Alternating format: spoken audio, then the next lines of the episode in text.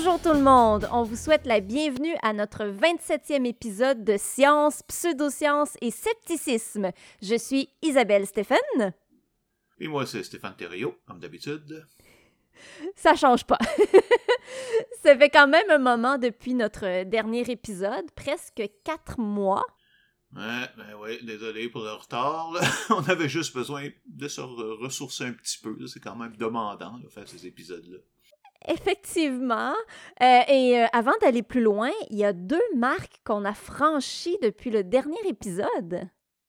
Ouais, premièrement, on a dépassé le cap des 35 000 écoutes du podcast. Ben, en fait, ça fait tellement longtemps que là, on est rendu pas loin des 37 000 en ce moment. Wow, c'est super bon. Euh, ouais, mais bon, on s'entend qu'on est encore très, très loin des podcasts vraiment populaires. Hein? Bah, peut-être, mais on s'entend pour dire qu'on couvre pas nécessairement les sujets les plus populaires non plus, là. Non, c'est vrai. En plus, comme on fait ça en français, ben, ça nous coupe quand même d'une bonne partie de l'Amérique du Nord. Euh, mais on a quand même des auditeurs de France et du Canada, bien sûr, évidemment, mais aussi de la Belgique, de l'Allemagne, de la Suisse, de la Roumanie, d'Haïti, du Luxembourg, oui, des États-Unis aussi, encore un peu, euh, du Brésil, euh, l'Algérie, l'Autriche et d'Espagne. Ah, wow! C'est tellement cool! Ben, bienvenue à tous nos auditeurs qui viennent d'un peu partout au travers le monde. Et la deuxième marque, euh, c'est quoi? Ben là, on a eu quand même nos premiers épisodes qui ont dépassé les 2000 écoutes. Euh, le numéro 5 sur les produits bio, le commerce équitable et les OGM, et l'épisode 6 sur les mythes et pseudosciences en nutrition. Comme on dit, lentement, mais sûrement vraiment cool. Puis euh, maintenant que j'y pense, euh, en fait, euh, tu sais que ça fait un peu plus d'un an que j'ai joint ton podcast. Ben oui, puis je suis content qu'on est capable de maintenir quand même le rythme d'un épisode tous les six semaines environ, à part évidemment ce dernier épisode-là. Faut dire qu'on n'a pas manqué de, sujets dernièrement, là, quand même. Non, ça c'est vrai. Et justement, on va briser notre rythme aujourd'hui d'alterner nos épisodes car on va faire la suite de ton dernier épisode. Ah oui, et pourquoi on fait ça au juste? Ben, OK, c'est parce que j'ai pas eu le ah temps de préparer le mien, mais euh, j'ai une bonne raison, j'ai une bonne raison. J'ai travaillé des heures de fou pendant au moins trois semaines, puis après j'ai été malade pendant trois autres semaines, puis ça m'a pris deux semaines supplémentaires à m'en remettre. Ah. Ouais, ouais, ouais, ouais, c'est ça, petite paresseuse. Ouais, vous devez pas placer pour parler non plus, hein, avec tes vacances et ton ressourcement. Ça t'a pris presque quatre mois pour finir cet épisode-là, alors que t'en avais déjà écrit la moitié avant l'épisode 26. Hey, on parle de toi ici, on parle pas de moi. Mais euh, je vais revenir pour le prochain épisode, je vous le promets. C'est mieux. Alors, aujourd'hui, comme je le disais, on fait la suite de ton dernier épisode et on va donc parler des pseudosciences de l'ADN. Et tu te souviens-tu ce que ADN veut dire? Acide désoxyribonucléique. Bon, bon, là c'est bon ça. Un beau petit bonbon. merci! Est-ce que je vais avoir un bonbon à chaque fois que je le dis ou c'est juste une fois? Attends, j'essaie pour voir. Acide désoxyribonucléique. Euh, pas d'autres bonbons? Bon, ok. C'est bon. Non. Correct. Ouais, ouais, ouais, vas-y, vas-y, continue. tu vas t'en contenter. Euh. OK, donc, euh, dans notre dernier épisode, on a couvert la science de l'ADN, au, moins assez pour donner une idée générale de la manière dont il fonctionne et de la manipulation possible des gènes qu'on peut faire. Mais comme tout sujet relativement compliqué, il y en a plusieurs qui tentent d'en profiter pour vendre toutes sortes de niaiseries au public, que ce soit en exagérant ses capacités ou en en inventant de toutes nouvelles. Ces dernières années, on a vu plusieurs nouvelles pseudosciences basées sur le supposé pouvoir de prédiction de l'ADN ou une étude de votre ADN va vous révéler les maladies que vous allez avoir dans votre vie, la diète que vous devriez adopter pour les prévenir ou prédire l'effet des médicaments sur votre organisme pour que vous puissiez la combattre. On va donc en parler ici. On va aussi parler des services comme Ancestry.com qui vous permettent de déterminer vos origines ethniques, mais qui sont utilisés, disons, bien au-delà de leur capacité. On va parler de la modification de l'ADN par des méthodes naturelles comme le yoga, de la téléportation de l'ADN et discuter de ce qu'on peut réellement faire avec l'ADN dans la médecine légale. On va également revenir sur la peur que les vaccins ARNM puissent modifier notre ADN. Excellent. Alors, on y va.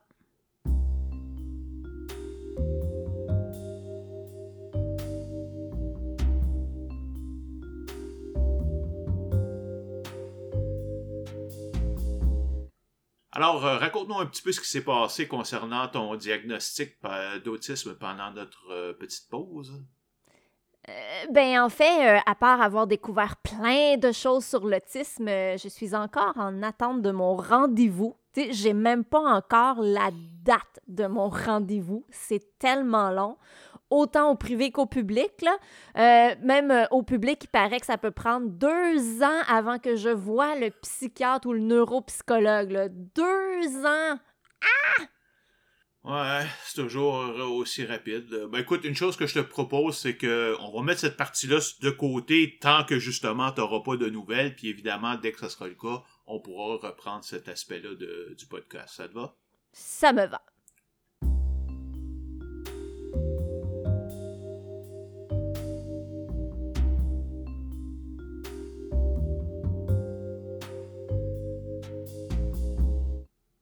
Et du côté de la COVID-19, quelles sont les dernières informations? Commençons donc avec les statistiques. Comme on le sait, on est aujourd'hui en pleine quatrième vague amenée par la variante Delta et même euh, euh, aux États-Unis, pas aux États-Unis, mais plutôt en Europe, on parle plutôt même d'une cinquième vague. Donc, le taux de personnes doublement vaccinées au Québec, ça atteint maintenant 76,47 Parmi ceux qui ne le sont pas, il y en a 3,2% qui ont reçu une première dose, 7,6% ont entre 5 et 11 ans et 5% ont moins de 5 ans. Donc en tout, on peut dire qu'il y a juste quand même 7,8% des gens qui ne sont pas vaccinés par choix. Ce qui est encourageant quand même, c'est que le taux de vaccination pour la population admissible est de 91,08% pour une dose et 87,45% pour les deux et que ça va continuer à monter lorsque la vaccination sera permise pour les 5 à 11 ans, et ça vient justement d'être approuvé euh, vendredi dernier par euh, Santé Canada. Une troisième dose qui a été aussi autorisée pour les personnes âgées et, euh, disons, en danger d'attraper la maladie. Ouais, mais c'est quand même bizarre que le nombre de cas augmente quand même pas mal. on est entre quoi 500 et 700 cas par jour, alors que le taux de vaccination augmente. Bon, par contre, le nombre de personnes hospitalisées est relativement stable et on ne compte que quelques morts par jour. ceci dit, chaque mort est un mort de trop, là, mais euh, c'est inquiétant. Oui, justement, ça va être mon premier sujet là-dessus, mais comme notre dernier épisode remonte à quatre mois, ben, j'ai aussi d'autres sujets. Ah bon? Comme quoi? Ben, du côté scientifique, on va parler un peu de vrais médicaments antiviraux pour lutter contre la COVID-19, alors que du côté pseudosciences, ben, on va parler de l'ivermectine, qu'on entend parler, des supposés effets du vaccin sur le sang humain, et on va revenir sur un des pires crackpots parmi les antivax, Jean-Jacques Crèvecoeur. Excellent! Alors, euh, vas-y avec ton premier sujet. Au début de la pyramide, on parlait beaucoup que le vaccin empêchait d'attraper la maladie. Pfizer et Moderna, entre autres, parlaient d'un taux de protection à 90% et plus. Or, avec la variante Delta, ce taux de protection a quand même diminué, mais pas mal moins que ce qu'on pourrait, s'attendre. Ah, qu'est-ce que tu veux dire par là? Euh, ben, L'Institut national de santé publique du Québec vient juste de publier, je pense ça fait une semaine, une étude menée partout au Québec du 30 mai au 2 octobre 2021 sur la protection des différents vaccins contre la COVID, dont la variante Delta, et c'est quand même super encourageant, là. Euh, ils ont calculé le taux de protection de deux doses du vaccin de deux manières. Premièrement, pour prévenir les infections et deuxièmement, pour diminuer le risque d'hospitalisation. Alors, euh, voici les résultats. Ben, pour deux doses de Pfizer, la protection contre les infections est à 89% et 97% contre les hospitalisations. Moderna, c'est 91% et 98%. En prenant un Pfizer et un Moderna, on arrive à 89% et 95% pour l'hospitalisation. Si je regarde euh, par exemple, c'est plus faible comme euh, contre les infections, en tout cas avec 73%. Mais par contre, c'est quand même très efficace contre les hospitalisations à 94%. Par contre, si on remplace une des doses par un vaccin ARNM, ben là, l'efficacité passe à 88% pour la, transmission et 98% contre les hospitalisations. En fait, au Québec, l'efficacité est plus élevée que la moyenne mondiale à cause de l'espacement qui a été mis en place entre les deux doses. Juste comme exemple, passer de 4 semaines entre chaque dose à 12 a augmenté l'efficacité, par exemple, du AstraZeneca de 47 à 82% et les ARNM de 79 à 90% L'efficacité demeure très stable pendant au moins 6 mois, puis ça commence à diminuer par la suite, d'où l'idée d'une troisième dose. Mais rappelons-le, le vacciner la population mondiale sera beaucoup plus bénéfique à moyen terme pour arrêter le virus plutôt qu'une troisième dose dans la population générale. Évidemment, là, j'inclus pas ici les personnes âgées ou à risque. Mais ça fait quand même peur de savoir qu'on peut toujours être infecté, même que je dirais que ça me fait un peu capoter. Tu sais, il y a 100 des joueurs de hockey des sénateurs d'Ottawa, là, ils sont vaccinés, puis il y en a 40% d'entre eux qui ont la COVID. Ah! Ben oui, mais c'est un problème, mais en même temps, là, on s'en, c'est pas 100% on s'entend que c'est pas une situation ordinaire. Surtout en plus, par les joueurs de hockey passent des heures à chaque jour en groupe fermé. Donc, si un seul attrape le virus ailleurs, ben, les chances de le transmettre à ses coéquipiers ben, s'y multiplient. Puis, avec, puis là, avec euh, ce genre de nouvelles, ben, les journaux à sensation s'en emparent et donnent l'impression que les vaccins, ça protège pas contre les maladies, juste contre ses effets graves. On parle sans cesse de personnes doublement vaccinées qui ont attrapé la maladie. Mais c'est archi faux, en fait, comme on vient de le voir. Prenons juste une journée typique de celle du 14 novembre dernier, par exemple. Des 584 nouveaux cas de COVID-19, 471 n'étaient pas ou pas suffisamment vaccinés et 113 l'étaient doublement, alors que ceux-ci représentent plus de 76% de la population, comme on le dit. Le taux de propagation du virus est donc de 221 par million pour les non vaccinés et de 19 par million pour les doublement vaccinés. Donc, c'est 10 fois moins. Du côté des hospitalisations, il y a eu 17 nouvelles admissions par jour chez les non-vaccinés et 4 pour les doublement vaccinés, donc des moyennes de 8,1 par million d'habitants contre 0,7. Notons que dans les nouveaux cas d'infection dans les dernières semaines, on note une petite flambée chez les jeunes de moins de 19 ans ben, à cause du retour à l'école en présentiel et que la majorité n'est pas vaccinée, donc tous ceux qui sont moins de 12 ans. Ça devrait donc s'améliorer puisque maintenant les vaccins de 5 à 12 ans ont été euh, acceptés, ont été approuvés par Santé Canada euh, vendredi dernier. À ce sujet, j'ai voulu savoir ce que ça voulait dire exactement quand on dit qu'un vaccin est efficace à 90%, et pour ça, j'ai été demandé à Jonathan Jarry du McGill Office of Science and Society et aussi un de tes amis. Ce qui m'a expliqué, c'est qu'on a sélectionné un grand nombre de personnes pour participer à une étude. La moitié de ces personnes ont reçu un vaccin et l'autre un placebo. Puis après trois mois, on a simplement comparé le nombre de cas entre les deux groupes et c'est là qu'on a constaté que pour Pfizer et Moderna, le nombre d'infections était 95% environ moins élevé euh, que ceux qui n'étaient pas vaccinés. Mais ce sont des tests euh, euh, dont les sujets étaient sélectionnés à l'avance. Et c'est donc pour ça que des études de gens continuent d'être menées, cette fois sur la population en général. Et c'est donc normal que le taux baisse un peu. Il y a eu une diminution à ce moment-là, oui, mais heureusement, on parlait juste que de quelques pourcents, 3-4% La grande majorité de la diminution vient simplement de la variante Delta. OK, bon, je t'avoue que je suis quand même un peu rassurée, mais il y a une question qui me chicote. Euh, est-ce qu'il est possible de savoir si moi, je suis vraiment immunisée après avoir été vaccinée? Malheureusement, non, hélas. Ah. Tout au plus, tu pourrais faire analyser ton sang pour savoir si tu as des anticorps, mais même leur présence peut devenir indétectable avec le temps, et les anticorps ne sont qu'une partie de ton système immunitaire. C'est pourquoi on ne peut détecter l'efficacité des vaccins que de façon statistique. Ça veut donc dire qu'on doit tous continuer à porter le masque en public et respecter une certaine distance.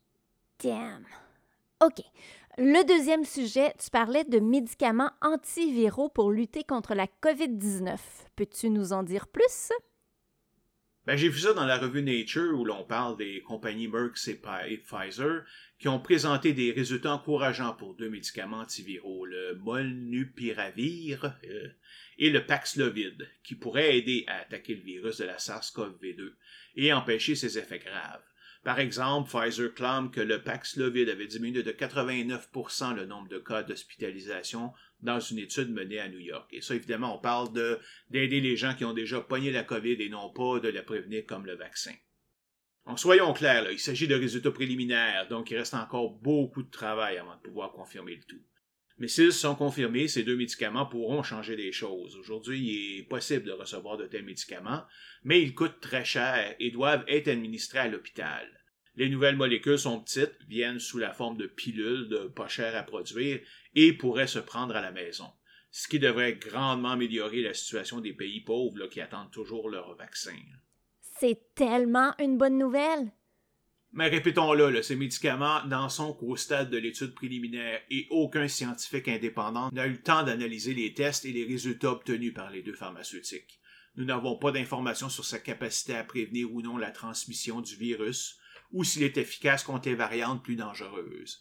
Et dernier point, et ça, ça va plaire aux complotistes, le molnupiravir agit en introduisant de multiples mutations dans le génome du virus jusqu'à ce que celui-ci devienne inopérant mais certaines expériences en laboratoire montrent que ces mutations pourraient aussi, théoriquement du moins, affecter l'ADN humain. Il y a très peu de chances que ce soit le cas, mais évidemment, les études suivantes devront le démontrer euh, avant de pouvoir procéder à sa commercialisation.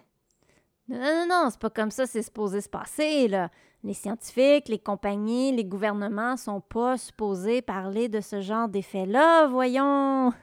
Ma complotiste, toi, là. en fait, euh, ça m'étonnerait pas que les complotistes disent que c'est pas vrai que la pilule risque de modifier l'ADN, que c'est les médias qui disent ça pour que les gens se fassent vacciner par le fait même micropucer. le pire, c'est que t'as probablement raison.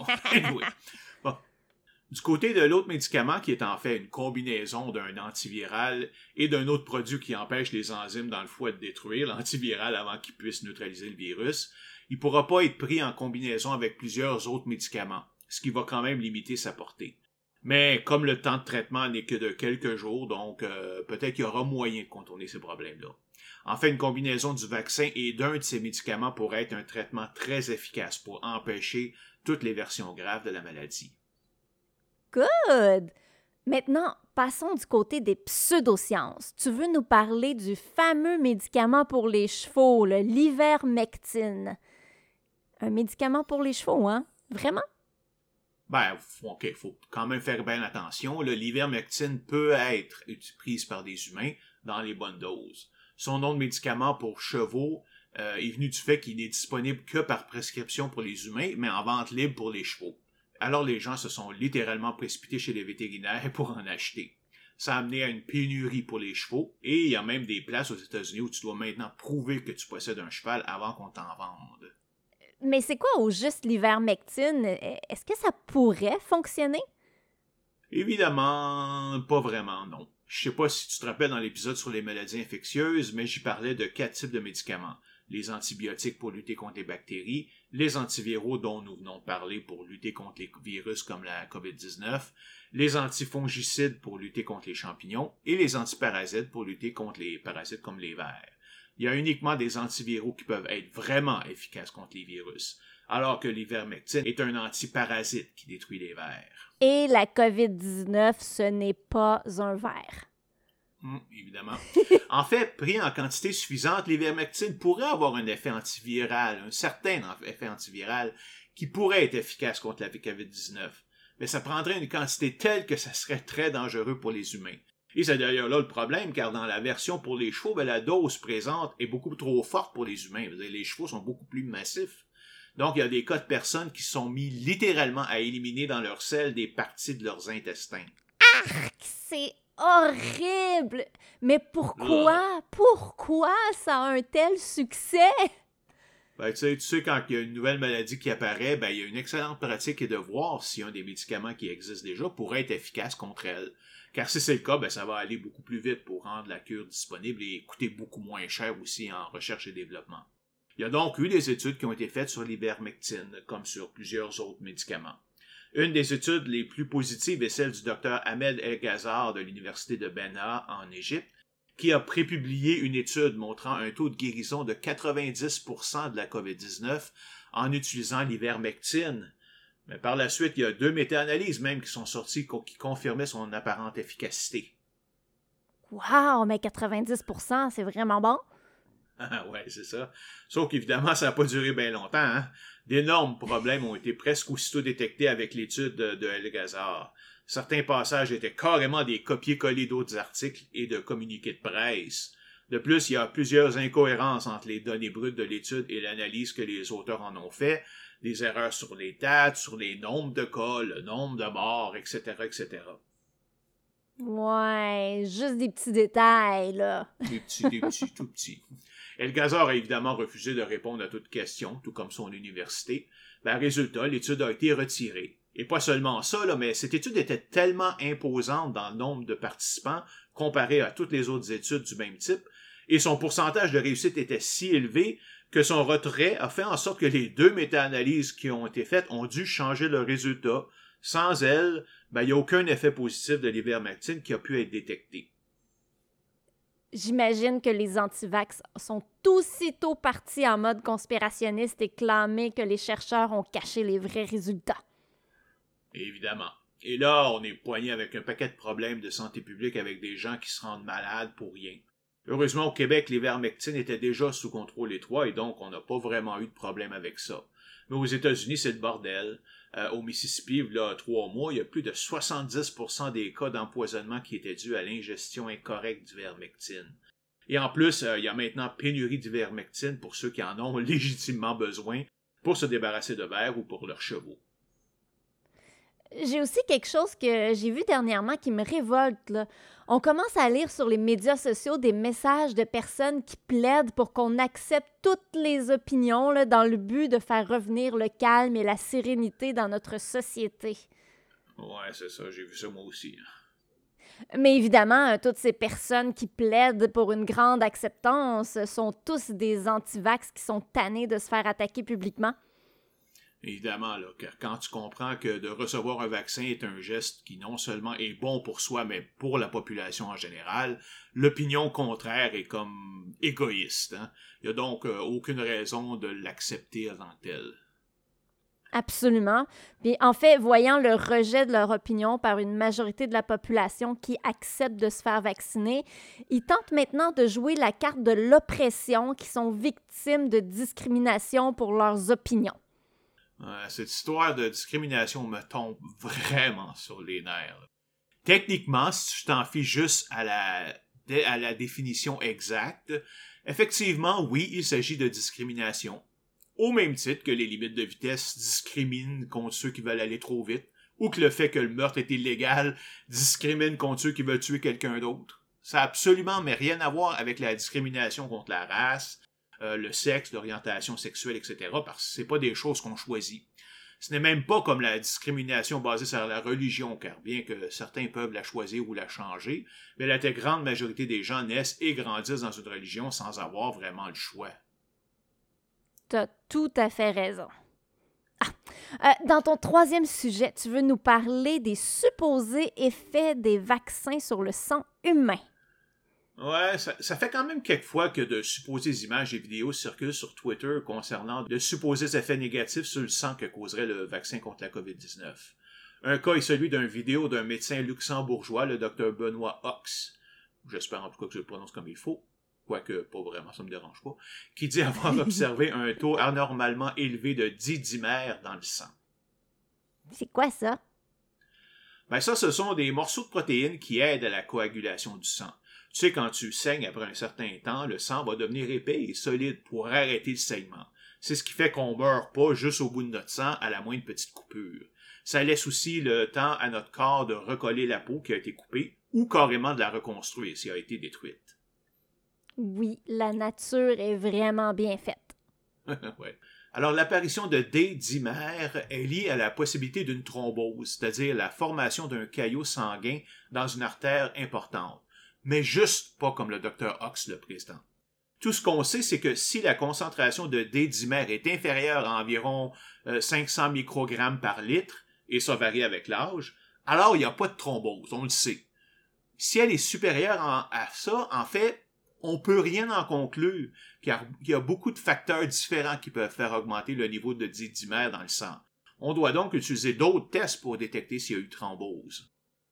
Ox, lui, ignore tout ça. Il dit que parce qu'il a détecté des taux de D-dimère élevés dans des patients nouvellement vaccinés à la COVID-19, c'est un signe qu'il y a des microthromboses qui se produisent partout dans le corps, bien qu'on soit évidemment incapable de les détecter. Et à force de faire des microthromboses ben, comme ça, ben là, toutes ces personnes-là vont finir par dépérir et seront probablement mortes dès l'année prochaine. En fait, il parle plutôt même d'un horizon de quelques mois à un an. Wow! Donc, on est tous et toutes condamnés à mourir dans un maximum d'un an? Ouais, c'est à peu près ça. Mais enfin, c'est en date de notre euh, vaccination. Ce qui est un problème d'ailleurs pour Rox, car les premiers vaccins ont fait leur apparition en décembre 2020. Il reste donc euh, moins qu'un mois avant que sa fenêtre d'un an commence à se fermer. Pourtant, il n'y a pas encore eu de mort massive. Là. Tu pourrais au moins penser qu'il y aurait des signes, mais même pas. Quelle surprise! En fait, je me trompe, pour être honnête. Ces microthromboses auraient un effet de celui de provoquer une grande fatigue dont la source serait difficile à trouver. On se demande bien pourquoi d'ailleurs, car selon les pneumologues que j'ai lus, ça fait aucun sens.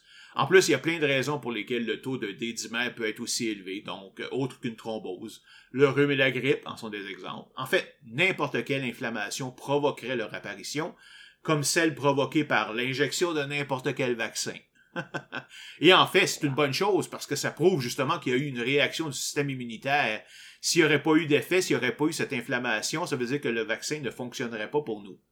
Et évidemment, ces effets disparaissent rapidement au bout de quelques jours. Mais là, là, ce monsieur-là, pourtant, c'est un médecin, non? Pourquoi, pourquoi il s'est pas rétracté?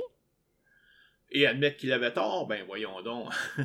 en fait, probablement sans grande surprise pour personne, Ox a vu sa licence de médecin suspendue pour un an cet été pour des propos anti-masques et anti-vaccins qu'il a souvent répétés. Donc, c'est pas juste euh, le, problème de la des microthromboses. Hein. Il a été jusqu'à comparer la vaccination des 12 à 15 ans comme un infanticide et a traité les patients avec des médicaments non autorisés. L'hydroxychloroquine et l'ivermectine? Je sais pas. C'était pas spécifié dans l'article que j'ai vu, mais possiblement, disons. N'empêche que ça ressemble beaucoup au cas aussi de Didier Raoult. Hein. Encore une fois, on dirait que les médecins de la francophonie aiment aller contre le courant, juste pour se distancer des autres. Le problème est que c'est toujours dans le mauvais sens. Sauf que c'est super dangereux ce qu'ils font. Ouais, mais console-toi, il n'est pas le seul. Ici même au Québec, le 3 novembre dernier d'ailleurs, il y a un groupe qui s'appelle Réinfo COVID Québec qui a fait une conférence de presse avec cinq médecins pour dénoncer les mesures sanitaires imposées par le gouvernement. Je l'ai écouté, et bon, bien qu'elle n'était pas expressément anti-vax et que certaines questions posées étaient pertinentes, là, j'ai pas pu m'empêcher de rager après qu'un neurologue, je pense, qui utilisait les statistiques de l'INSPQ pour montrer que la quatrième vague était moins forte que les autres. Ben oui, je me demande pourquoi. Qu'est-ce qui aurait pu changer autant la situation dans la population? Ça pourrait pas être, je sais, pas, une campagne de vaccination massive. D'autant plus que, comme on l'a vu il y a quelques minutes, des données de l'INSPQ sorties après la conférence de presse montrent de façon irrévocable l'efficacité des vaccins. Mais c'est l'attitude qui monte en public, évidemment. Si tu vas sur leur page Facebook, ben là, tu vas y trouver encore le même ensemble de théories conspirationnistes qu'ailleurs. Peut-être avec un petit peu plus d'articles pertinents. Mais bon, on s'entend, le groupe lui-même n'est pas un groupe de médecins. Un autre cas que j'ai pu voir, par exemple, c'est toi qui me l'as signalé, c'est le cas du sang pollué, communément appelé sang noir. Oui! c'est complètement, mais complètement débile. mais hein, sur le web, tu peux trouver des photos qui montrent deux fioles avec du sang normal rouge et l'autre avec euh, une espèce de produit noir gluant.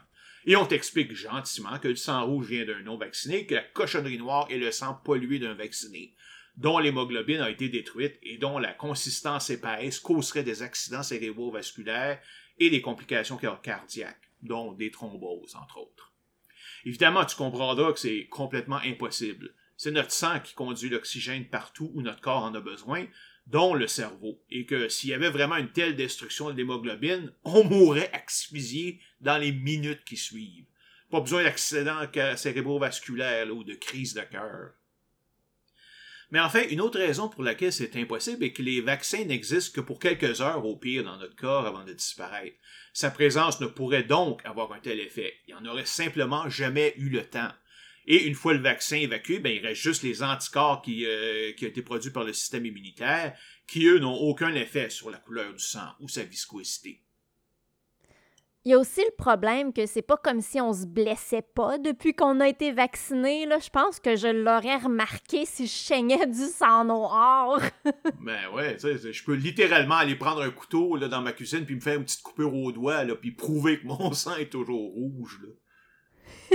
ben, c'est probablement que tous les vaccinés qui ont saigné jusqu'ici doivent avoir été payés par les gouvernements pour cacher la noirceur de leur sang ou ils sont à la solde de Big Pharma et Bill Gates. Ouais, ça doit être ça, ouais. Sauf que comment veux-tu raisonner avec des gens comme ça quand ils se tiennent des propos pareils? Plus ça va, plus les antivax comme Amélie Paul se déconnectent de la réalité, comme on va le voir d'ailleurs avec Crève-Cœur. Soyons gentils et partons du principe que les photos ne sont pas juste un trucage et que le stuff noir est vraiment du sang. Est-ce que ce serait possible d'avoir du vrai sang de cette couleur-là? OK, ben, t'es généreuse en maudit parce que il y a certainement des antivax qui ont peut-être créé ce genre de mensonges pour justifier leur point de vue. Là. Mais admettons. La réponse est hmm, partiellement. Le sang qui retourne au cœur après avoir distribué son oxygène dans les organes est effectivement plus foncé parce que c'est l'oxygène qui lui donne justement sa couleur rouge vive. Mais il sera jamais noir comme ça. Tous ces supposés problèmes avec le sang ont fait que les antivax ont créé un mouvement, celui du Pure Blood, le sang pur. Inspiré d'Harry Potter, évidemment, il s'agit de personnes qui n'ont pas eu leur sang pollué par le vaccin de la COVID-19. Et donc, il est encore pur. Si tu vas sur Twitter et que tu fais une recherche sur le hashtag Pure Blood, tu vas voir des choses qui vont te glacer le sang. Ça sonne presque comme euh, les nazis avec leur idée de la pureté de la race aryenne. Ouais, ça fait peur, là. Et ça a aussi des effets car maintenant, il y a des hashtags Pure Blood qui refusent toute transfusion de sang venant d'une personne vaccinée, même si celle-ci n'a plus aucune trace du vaccin dans son corps. Des cas sont apparus en Grèce, mais le pire à date que j'ai vu, c'est en Italie où les deux filles d'un homme de 90 ans ont refusé une transfusion parce qu'elles craignaient qu'il provienne d'une personne vaccinée. En fait, elles ont demandé si le donneur était vacciné. Les autorités médicales ont évidemment catégoriquement refusé de répondre et elles ont décidé de ne pas la permettre. Est-ce que ça a causé du tort au père? Est-ce qu'il est mort? Ben, heureusement non, car la transfusion n'était pas nécessaire. Elle était juste pour accélérer le processus de guérison. Mais ça te donne une idée où on en est rendu, là. Que quelqu'un meurt parce qu'il veut pas recevoir de sang pollué, c'est son choix, même s'il est complètement stupide. Mais de mais de prendre cette décision pour quelqu'un d'autre qui est même pas en mesure de la prendre, là. Aïe aïe. J'ai même vu un graphique qui disait que les antivax ne veulent plus se faire appeler antivax, mais bien pure blood. Ouais, compte sur moi. J'appellerai plus les antivax des antivax. Après ça, il faut essayer de comprendre les antivax, même s'ils méritent pas qu'on les appelle des antivax. Mais c'est pas de ma faute si on appelle les antivax des antivax. Qu'est-ce que ce sont des antivax? Parlons donc maintenant. Parlons donc maintenant de notre Belge immigré dans les Laurentides, Jean-Jacques Crèvecoeur. On avait déjà mentionné son nom dans notre épisode sur le conspirationnisme Made in Québec. Quand on disait qu'il y en a qui ont complètement perdu les pédales, ben lui, c'en est un vrai. c'est vraiment un cas qui me laisse euh, sans voix, c'est le cas de dire, mais je m'en suis remis, donc je peux quand même faire cet épisode-ci. Jean-Jacques Crèvecoeur est un gourou de la croissance personnelle, un conférencier, un formateur et un accoucheur de potentiel humain. Hein? Ça veut dire quoi, ça? Ben, comment veux-tu que je le sache, là? c'est un terme qui est probablement inventé par lui-même, Probablement quelque chose du genre qui aide les gens à développer leur potentiel, mais en plus cochon, c'est tout. toujours, toujours est-il que ce déluré-là est de ceux qui pensent que la 5G est mortelle pour l'humain, qu'il y a des puces électroniques dans les vaccins et qu'il y a un complot à l'échelle planétaire pour établir une dictature sanitaire. C'est un antivax notoire avec des affirmations du genre euh, les vaccins sont en train de stériliser la population, que toutes les épidémies au 20e siècle ont été déclenchées par des campagnes de vaccination préliminaire, que 25% des consultations médicales aujourd'hui sont des conséquences du vaccin, etc. Bon, ben à date, c'est quand même assez banal dans le monde des conspirations. On entend ça tout le temps. Ouais, sauf qu'il dit aussi des faussetés grossières, mettons. Par exemple, il a dit qu'en 1918, ce sont des personnes vaccinées qui sont mortes de la grippe espagnole et pas les non vaccinés. Problème, là, c'est qu'il n'y a jamais eu de vaccin qui a été développé pour la grippe espagnole. Elle s'est simplement atténuée avec le temps. En plus, euh, rappelons-nous qu'il est apparu en 1917, plutôt au milieu de la Première Guerre mondiale, alors les gouvernements avaient autre chose à faire que de commencer à s'amuser à essayer de faire des vaccinations. Et en plus, elle a fait plus de morts que la Première Guerre mondiale au complet. Mais passons au niveau supérieur maintenant. Il a aussi dit qu'après deux doses du vaccin, pas une, deux, notre âme se détachait définitivement de notre corps pour flotter dans les airs. Elle tenterait ensuite d'y revenir, mais comme notre corps aurait coupé définitivement la connexion, ça ne fonctionnerait pas. Bien voyons donc, il est complètement déconnecté. On n'a jamais eu une seule preuve de l'existence de l'âme, déjà, ou de l'énergie vitale, ou du qui, ou quoi que ce soit d'autre du genre. Et lui, il est capable de prédire ça. D'où est-ce qu'il tient ça, là? Probablement de la même place où les fous ont leurs idées, ou les délurés. Évidemment, une fois sans âme, ben, on devient un zombie. Ah ben ça c'est cool par exemple, tu sais que j'aime ça moi les zombies, hein? j'adore les films d'horreur et j'incarne même une morte vivante qui peut créer des zombies à volonté dans notre campagne de jeu de rôle. Je savais pas que j'avais juste à faire vacciner mes victimes pour le faire dans la vraie vie par exemple. C'est ça, me semble te, te voir, là, te frotter les mains. Là, tu, peux pas avoir de moustache à, jouer avec pour jouer avec, là, mais bon, j'imagine rire. Hein. ouais, euh, on apprend de nouvelles choses chaque jour, hein, vraiment, avec lui. Là. Il prétend aussi que notre ADN emmagasinerait de la lumière sous forme de biophotons, trouvés dans les aliments crus et bio. C'est ce qui serait d'ailleurs responsable de la forme hélicoïdale de notre ADN, d'ailleurs. Euh, évidemment, ça fait aucun sens, car un photon, c'est même pas de la matière, c'est de l'énergie pure, et donc il peut pas être vivant par définition, là, parce que c'est ça que bio, ça veut dire, veut dire vivant. Une lumière, ça peut pas être vivante. Là. Wow! Mais en fait, c'est juste des grands mots pour se faire paraître plus intelligent pour ceux qui connaissent rien du sujet. Ouais, mais c'est même pas ça le pire, là, comme tu le sais bien. Tu veux parler des vibrations et de la cinquième densité? Eh oui. Il ne me demande pas c'est quoi la cinquième densité, je l'ignore. Il y en a qui pensent qu'il parle de dimension, mais en écoutant ces vidéos, j'en suis pas sûr. Mais de toute façon, ça n'a pas d'importance vraiment. Ben ouais, moi c'est ce que je me disais, là, c'est peut-être la cinquième dimension. Ah, mais tu sais, ça, ça, veut rien dire, la cinquième dimension, là. c'est comme. c'est abstrait, là, ça n'existe pas. Toujours est-il en tout cas que notre hurluberlu a déclaré dans un long vidéo sur YouTube que les humains étaient prisonniers dans la troisième densité et qu'en fait notre ADN devrait contenir 12 brins au lieu des deux euh, que nous avons, mais on a perdu les 10 autres depuis que nous sommes prisonniers. En fait, les humains doivent retourner dans la cinquième densité pour retourner à leur état initial et pour ce faire, ben, il faut se détacher de nos biens matériels et de notre argent et le lui envoyer probablement, mais ça, j'imagine qu'il le dit pas dans sa vidéo. Bien sûr que non, évidemment. Il faut aussi se débarrasser de notre attachement et de nos sentiments envers nos proches, car ils nous retiendraient prisonniers de notre corps physique. OK. Donc, passer à la cinquième densité veut dire échapper à notre corps physique, donc mourir. Eh oui, comme on a déjà vu avec euh, Jonestown ou Evansgate, ou même ici avec euh, l'Ordre du Temple solaire dans les années 80, qui d'ailleurs avait aussi son centre principal dans les Laurentides. Ich! Pour revenir à Crève-Cœur, euh, il demande aux personnes qui suivent d'augmenter leur vibration pour accompagner l'augmentation vibratoire de la Terre et que ceux qui resteront dans cette densité ne verront plus ceux qui passeront dans l'autre dimension. Densité, whatever. OK, OK. Mais euh, euh, comment ça se fait là, qu'on est prisonnier dans la troisième densité? Là? C'est quoi qui nous y retient? Ben, les forces de l'ombre, évidemment. Ah ben oui, évidemment. Que non, c'est sûr, là, veut dire, il euh, fallait y penser. Là. En fait, ça se serait passé plus de 11 000 ans, quand elles auraient enfermé la Terre dans une grille électromagnétique pour nous empêcher de vibrer à la bonne fréquence. C'est ce qui nous aurait fait passer de la cinquième densité à la troisième.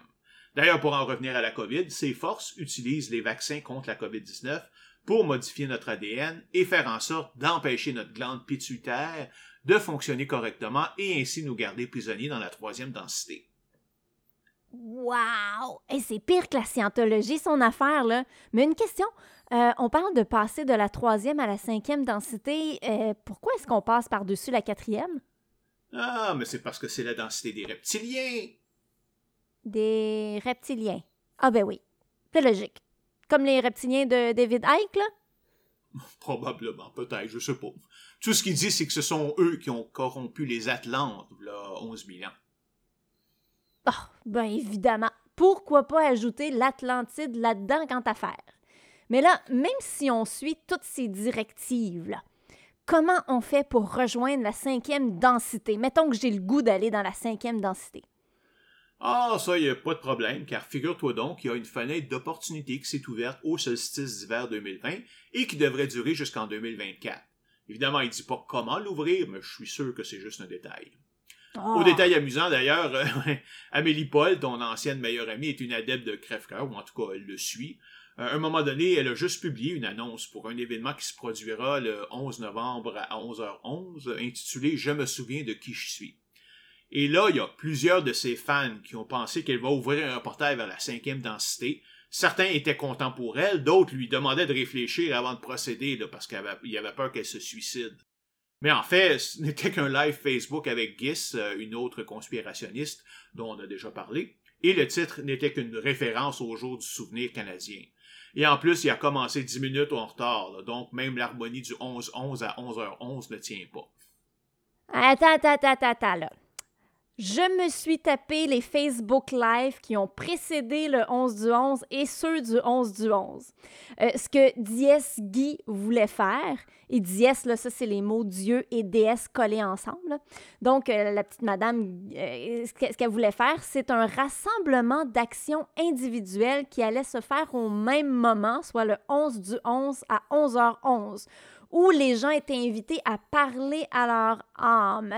Dies Guy, ou plutôt Guylaine Langto, là, dont on a parlé à l'épisode 20, affirme que pour le jour du souvenir, il faut plus se souvenir des gens tombés à la guerre parce que c'est pas beau la guerre. Il faut plutôt se souvenir de qui nous sommes vraiment, de notre âme et ainsi redevenir Dieu. On s'en va donc vers l'état divin, ce qui veut dire la paix, l'amour infini, le paradis sur terre, où la mort physique n'existera plus. Bref, le 11 du 11 à 11h11, il y a eu des lives les uns après les autres. Celui de 11h11, ça a été le live de Mel Goyer et elle nous demandait de faire une minute de silence et de se redresser à notre âme à 11h11 euh, précis. Amélie Paul, elle, a fait le live suivant à 11h21.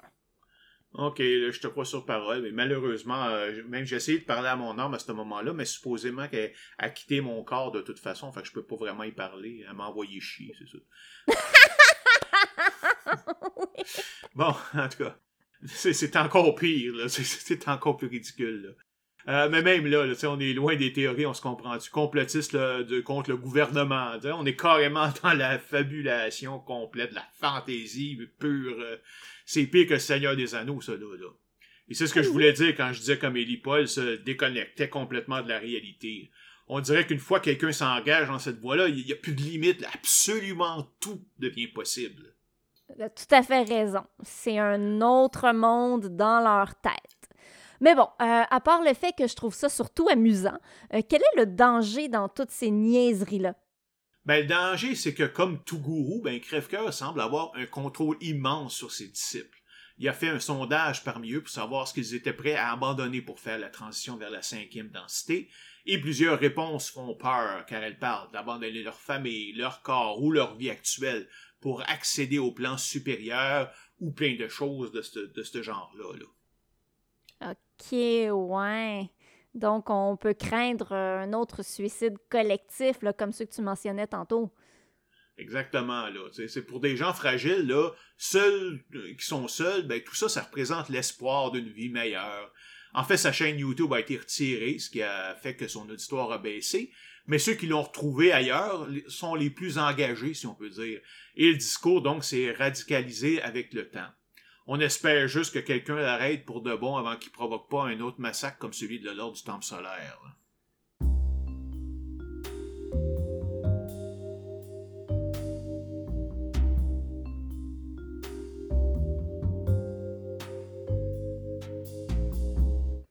Bon, alors on arrive maintenant au vrai sujet principal de notre épisode, les pseudosciences de l'ADN. En général, on fait ici une introduction sur le côté scientifique du sujet, mais évidemment, c'est déjà fait avec le dernier épisode. Ouais, j'ai mentionné d'ailleurs que si on parlait des sciences et des pseudosciences dans le même épisode, on arriverait à un épisode de 2h30, d'où le besoin de les séparer. Et finalement, j'ai été probablement même là optimiste car notre épisode sur les sciences a duré plus d'une heure quarante par lui-même. Puis ça s'arrangera pas avec celui-ci, hein. Juste après mon épisode sur la clairvoyance et les prédictions. Et eh oui, il va falloir faire attention à ce que nos longs épisodes ne deviennent pas une habitude. Là. On, même si on est mal parti avec celui-là. ouais. Bon, alors, d'où viennent ces pseudosciences dont tu veux nous parler aujourd'hui? Comme on l'a vu il y a quatre mois, il est possible de modifier le génome d'un être vivant en lui insérant un ADN différent.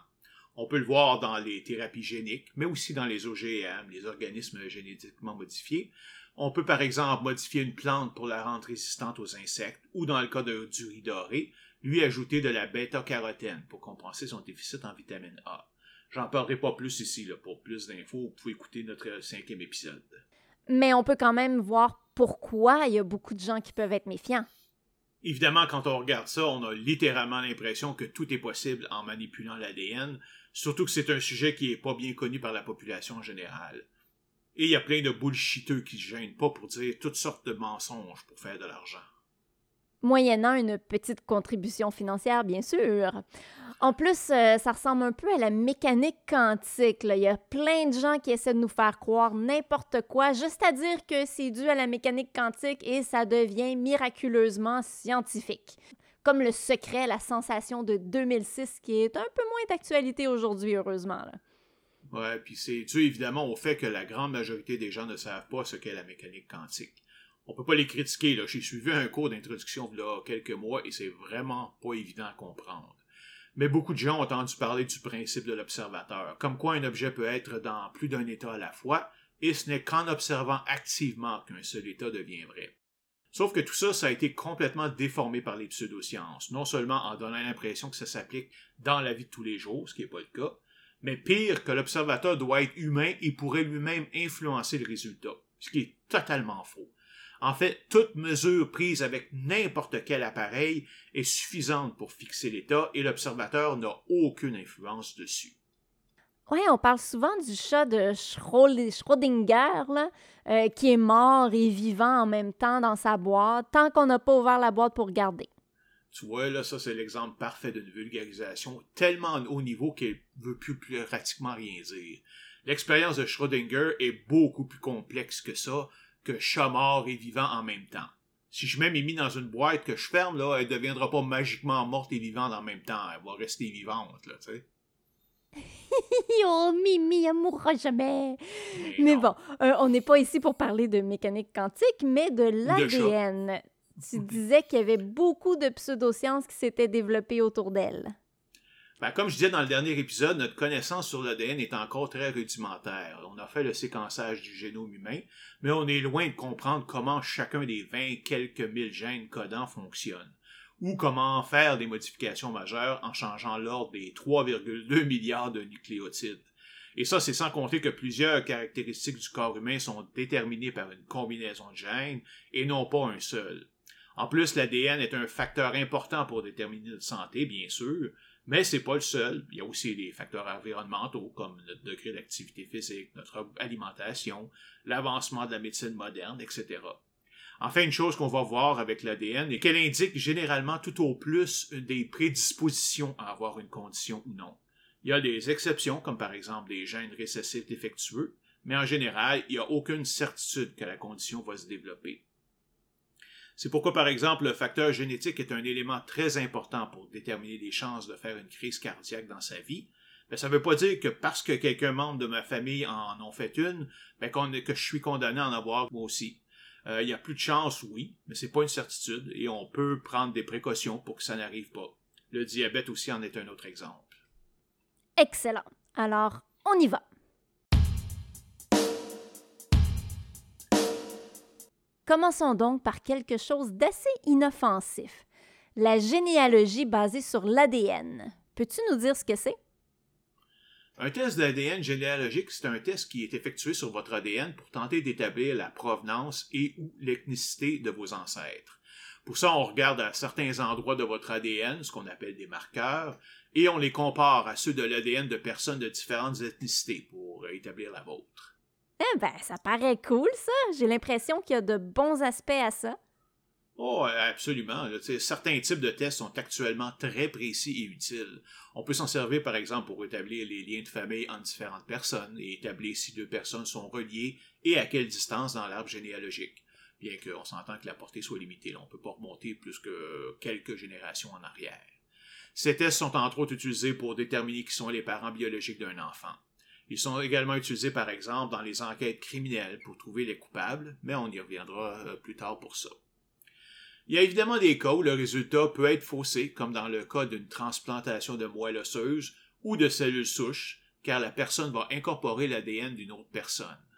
Hein, comme la chimère dont tu parlais l'autre fois, la mère qui avait absorbé le fœtus de sa sœur et dont les enfants avaient l'ADN de sa sœur. Eh, c'est ouais, exactement ça. Je je sais pas dans ce cas précis-là, mais en général, c'est relativement facile à détecter quand même comme cas. Alors, euh, c'est quoi le problème avec ces tests? c'est que quand tu sortes euh, comparaison directe entre deux ADN, ben, les résultats sont beaucoup moins clairs. On a vu depuis environ une dizaine d'années plusieurs compagnies, américaines surtout, offrir leurs services à la population générale pour établir votre ethnicité. Elles vont comparer votre ADN à l'ADN de plusieurs personnes de diverses euh, ethnicités à travers le monde et vous dire celle à laquelle vous correspondez le plus. Donc, vous pourriez avoir des informations genre je suis 50% irlandais, 20% autochtone, 15% asiatique et 15% africain. On a vraiment ce genre d'informations? Absolument. Mais pourquoi? Ça nous sert à quoi de savoir ça? Strictement à rien.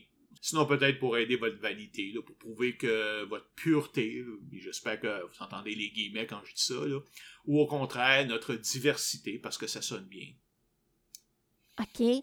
Mais de toute façon, c'est pas comme si c'était sous mon contrôle, là, non? J'ai aucun contrôle sur les personnes avec qui mes ancêtres ont, ont baisé et je vois pas l'influence que ça peut avoir sur moi. Tu as raison, puis c'est un des nombreux problèmes avec ces méthodes.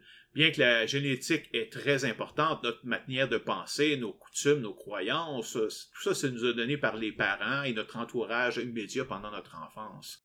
Évidemment qu'on peut changer tout ça en vieillissant et notre propre personnalité va finir par émerger. Je suis né catholique, même si j'aimais pas particulièrement aller à la messe. J'ai toujours aimé le mystérieux, le surnaturel, tout en adorant aussi la science. En vieillissant, tout ça s'est cristallisé. Dès que je suis entré en contact avec d'autres religions, je suis devenu agnostique instantanément, car rien ne me prouvait que ma religion était plus légitime que les autres. Éventuellement, je suis devenu athée. Le surnaturel, ça a toujours continué à m'intéresser, mais j'y crois plus du tout. Et mon intérêt est plutôt dans son explication. Donc, je viens de suivre, par exemple, des cours sur la gravité, la mécanique quantique et le temps sur la chaîne de Great Courses, et c'est mille fois plus éclaté que les fantômes ou le monstre du Loch Ness. Mais je suis seul avec mon oncle dans ma famille immédiate à avoir développé ces aspects-là. Le fait que mon père soit de descendance française et ma mère écossaise, pas vraiment d'influence discernable sur moi, moi, je, je t'assure que je suis la plus bizarre de ma famille, euh, mais je pense pas que ça a rapport à ma descendance. Là. Euh, je suis pas mal mélangée, en fait, euh, des descendants français, italiens, anglais d'Angleterre. Je soupçonne même des descendants autochtones. Ouais, comme probablement les trois quarts de la population québécoise. Mais en fait, je serais curieuse de savoir. Ah, pas de problème, là. Tu as une coupe de centaines de dollars US à dépenser. Non. Mais là, tu disais que le fait que ça sert à rien est juste un des problèmes. Il y en a d'autres? Ah, absolument. Parce qu'on assume en partant que le test est efficace. OK. Alors, est-ce que le test même est efficace? En fait, c'est très difficile à dire. Ben là, moque-toi pas de moi comme ça. Ben non, ben non. En fait, l'idée du test lui-même est sans reproche. Je veux dire, techniquement, ça devrait fonctionner. Le problème vient de trois autres aspects. La qualité des données, l'algorithme de comparaison utilisé et l'utilisation de statistiques. OK. La qualité des données pourrait ne pas être bonne? Oui, c'est un problème qui vient du fait qu'il faut avoir un assez grand ensemble d'échantillons d'ADN contre lequel on peut comparer l'ADN d'une personne. Et ces échantillons doivent être collectés de façon à peu près égale partout dans le monde, de façon euh, uniforme. Car certaines mutations de gènes peuvent être, être relativement locales. En fait, chaque compagnie qui offre ce service possède son propre ensemble d'échantillons bien à elle, et donc rien ne garantit sa qualité. C'est pour ça que le même ADN envoyé à deux compagnies différentes peut donner des résultats assez différents.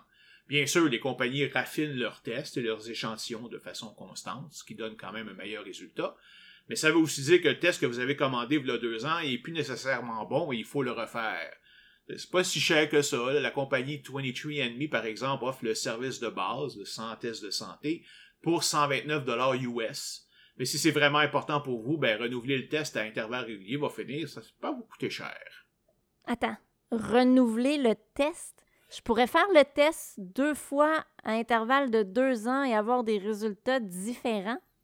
Absolument, oui. En fait, les compagnies vont faire probablement des changements constants dans leur ensemble de données, puis annoncer publiquement que leur test est devenu plus précis, sans que ce soit nécessairement le cas juste pour que ceux qui ont payé reviennent pour se faire un autre test et donc payer une deuxième fois ou une troisième fois. OK, wow.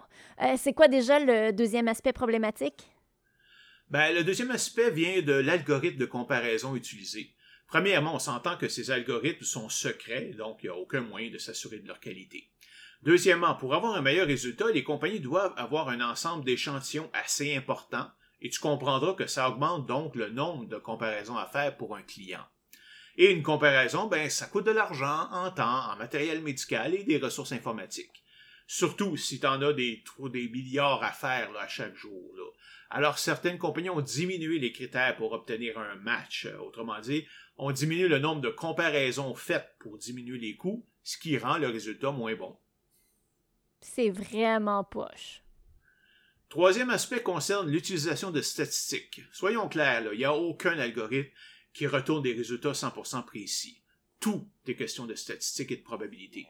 Si, mettons, mon test me dit 70% de chance d'être d'origine européenne de l'Ouest et 30% de chance d'être au Moyen-Orient, qu'est-ce que ça veut dire? Ça veut dire que 70% des personnes avec un ADN semblable au mien viennent de l'Europe, de l'Ouest et 30% du Moyen-Orient. Mais ça me dit rien sur moi. Ce genre de statistique n'est intéressante et significative que quand on traite un grand groupe, mais ça ne dit rien sur les individus eux-mêmes. J'ai 70% de chance d'être X, 30% de chance d'être Y. Alors finalement, je suis X ou Y? Mystère. Et personne ne pourra me le dire. Ouais. Je vois aussi un autre problème majeur, celui de la mondialisation et de la disparition des frontières. Les couples mixtes se multiplient, ce qui efface ce type de distinction entre les groupes. Un excellent point d'ailleurs, ces techniques de différenciation demandent que les groupes ethniques restent isolés les uns des autres. Mais aujourd'hui, c'est évidemment impossible et on retrouve des gens de toutes les nationalités dans tous les pays. Donc plus ça va aller, plus la précision des tests, du moins ceux basés sur une simple comparaison d'ADN, va diminuer. En fait, c'est même pas nouveau, car à plusieurs endroits, il y a des couples mixtes depuis des centaines d'années. Presque toutes les familles québécoises qui sont ici depuis plusieurs générations ont du sang autochtone en elles, car euh, le mariage entre un colon et une femme autochtone, euh, c'était assez fréquent même. Il y a même des imbéciles qui ont essayé de se servir de ça pendant ma jeunesse pour tenter de se faire passer pour des autochtones afin d'éviter de payer le service d'Hydro-Québec. Comme si c'était une faveur qu'on faisait aux autochtones avec toute la merde que le Canada leur a fait subir pendant des centaines d'années. La découverte des tombes près des pensionnats autochtones qu'on a fait depuis le début de l'année, c'est juste une, une bonne preuve. Ouais, c'est vraiment dégueulasse. Puis rien d'autre sur les tests? Ben, il y a encore quelques autres aspects qui sont problématiques, mais euh, sont souvent oubliés en fait. Premièrement, les échantillons d'ADN utilisés comme comparaison sont des échantillons de personnes vivantes, en tout cas en très grande majorité, simplement parce qu'on ne connaissait pas l'ADN dans le temps et donc euh, on n'a pas pris d'échantillon et qu'elles se désintègrent très rapidement. Le problème est que les gens d'aujourd'hui ne sont pas les mêmes que les gens il y a quelques centaines d'années, principalement justement en raison des mouvements migratoires, des mutations qui sont propagées depuis ce temps et la mixité récente des couples. Rappelons que le premier baiser interracial à la télé entre un blanc et une noire remonte aux années 60 dans la série Star Trek. Wow! Oh, je savais pas! Ben oui, c'est entre Kirk et Uhura, alors qu'ils étaient possédés par des esprits extraterrestres. Un autre problème est que lorsqu'on veut identifier d'où viennent nos ancêtres, il faut se poser la question quel ancêtre? J'ai deux parents, chaque parent a deux parents qui en ont chacun deux aussi, etc. C'est une progression exponentielle où le nombre d'ancêtres est de 2 à exposant n, n étant le nombre de générations. En juste génération, ça me fait 32 ancêtres directs, en 10 générations, 1024. Est-ce qu'on peut penser qu'ils viennent tous de deux ou trois régions distinctes? Et comme on vient de dire, on n'a pratiquement aucun ADN des générations passées. C'est vrai ça, et surtout si on parle de la population d'Amérique du Nord qui, à part les Autochtones, viennent littéralement de partout dans le monde. Oui, dans les dernières quelques centaines d'années, oui. Mais à part euh, juste dire quelle est ton origine ethnique, est-ce que ces compagnies-là offrent d'autres types de services? Oui, il y a des services qui sont sortis du genre Êtes-vous un descendant de personnes historiques célèbres? Il y a une grande folie euh, lorsqu'en 2003, des scientifiques ont publié une étude sur l'ADN de Genghis Khan, dans laquelle ils ont détecté une anomalie dans ses chromosomes. Aussitôt, des services sont apparus pour savoir si vous aviez la même anomalie, et si oui, et votre ADN venait de cette partie de la Terre, vous pourriez donc être un de ses descendants. Je vois pas plus que ça me donnerait de savoir ça. oh, non plus. Mais en fait, c'est de la pseudoscience. Premièrement, on ne sait même pas si on a vraiment retrouvé l'ADN de Genghis Khan, simplement parce qu'on n'a jamais aucune idée où il a été enterré. En fait, les auteurs de l'étude ont simplement montré qu'il y avait une lignée d'humains ayant cette anomalie génétique à travers une large région de l'Asie, et l'ont simplement attribué à la descendance de Genghis Khan. Une autre instance euh, s'est produite autour de Nial Noïgialak, excusez-moi la prononciation, j'ai aucune idée, je suis pas sûr. Euh, mais c'est un ancien roi mythologique irlandais qui aurait régné au 5e siècle. Le problème est qu'on n'a aucune preuve qui ait vraiment existé. Et en fait, la mutation qui semblait identifier sa lignée vient plutôt d'un homme vivant au 17e siècle avant Jésus-Christ, plus de 2200 ans avant Nial. Il y a même des compagnies comme euh, Connect My DNA qui combinaient une analyse de votre ADN avec un test de personnalité pour identifier ceux et celles qui sont le plus comme vous. Évidemment, ça ne marchait pas. Et la compagnie a eu des problèmes financiers avant d'être rachetée finalement par Home DNA GPS Origins Ancestry Test, qui prétend pour 199 US pouvoir déterminer de quelle ville ou village viennent vos ancêtres. Comme s'ils venaient tous de la même place. Exactement. On vient juste d'en parler. Donc, en résumé, ces tests-là ne sont pas donnés, leurs résultats sont très imprécis et ne veulent rien dire pour une personne. Mais même si tout ça a été corrigé, ça ne dit pas grand-chose sur nous parce que notre environnement tient aussi un très grand rôle dans notre personnalité. Et voilà. Mais au moins, en termes de pseudoscience, c'est quand même bénin. ça n'a pas d'effet direct sur notre santé ou notre attitude. Comme l'homéopathie, en autant qu'on n'arrête pas nos vrais traitements. T'en comprends pas ça trop au sérieux. Euh, mais justement, est-ce que des tests d'ADN pourraient nous dire quelque chose sur notre santé? Plusieurs des maladies que, que je connais sont génétiques, en fait. Mais c'est exactement ce qu'on va voir dans la prochaine section.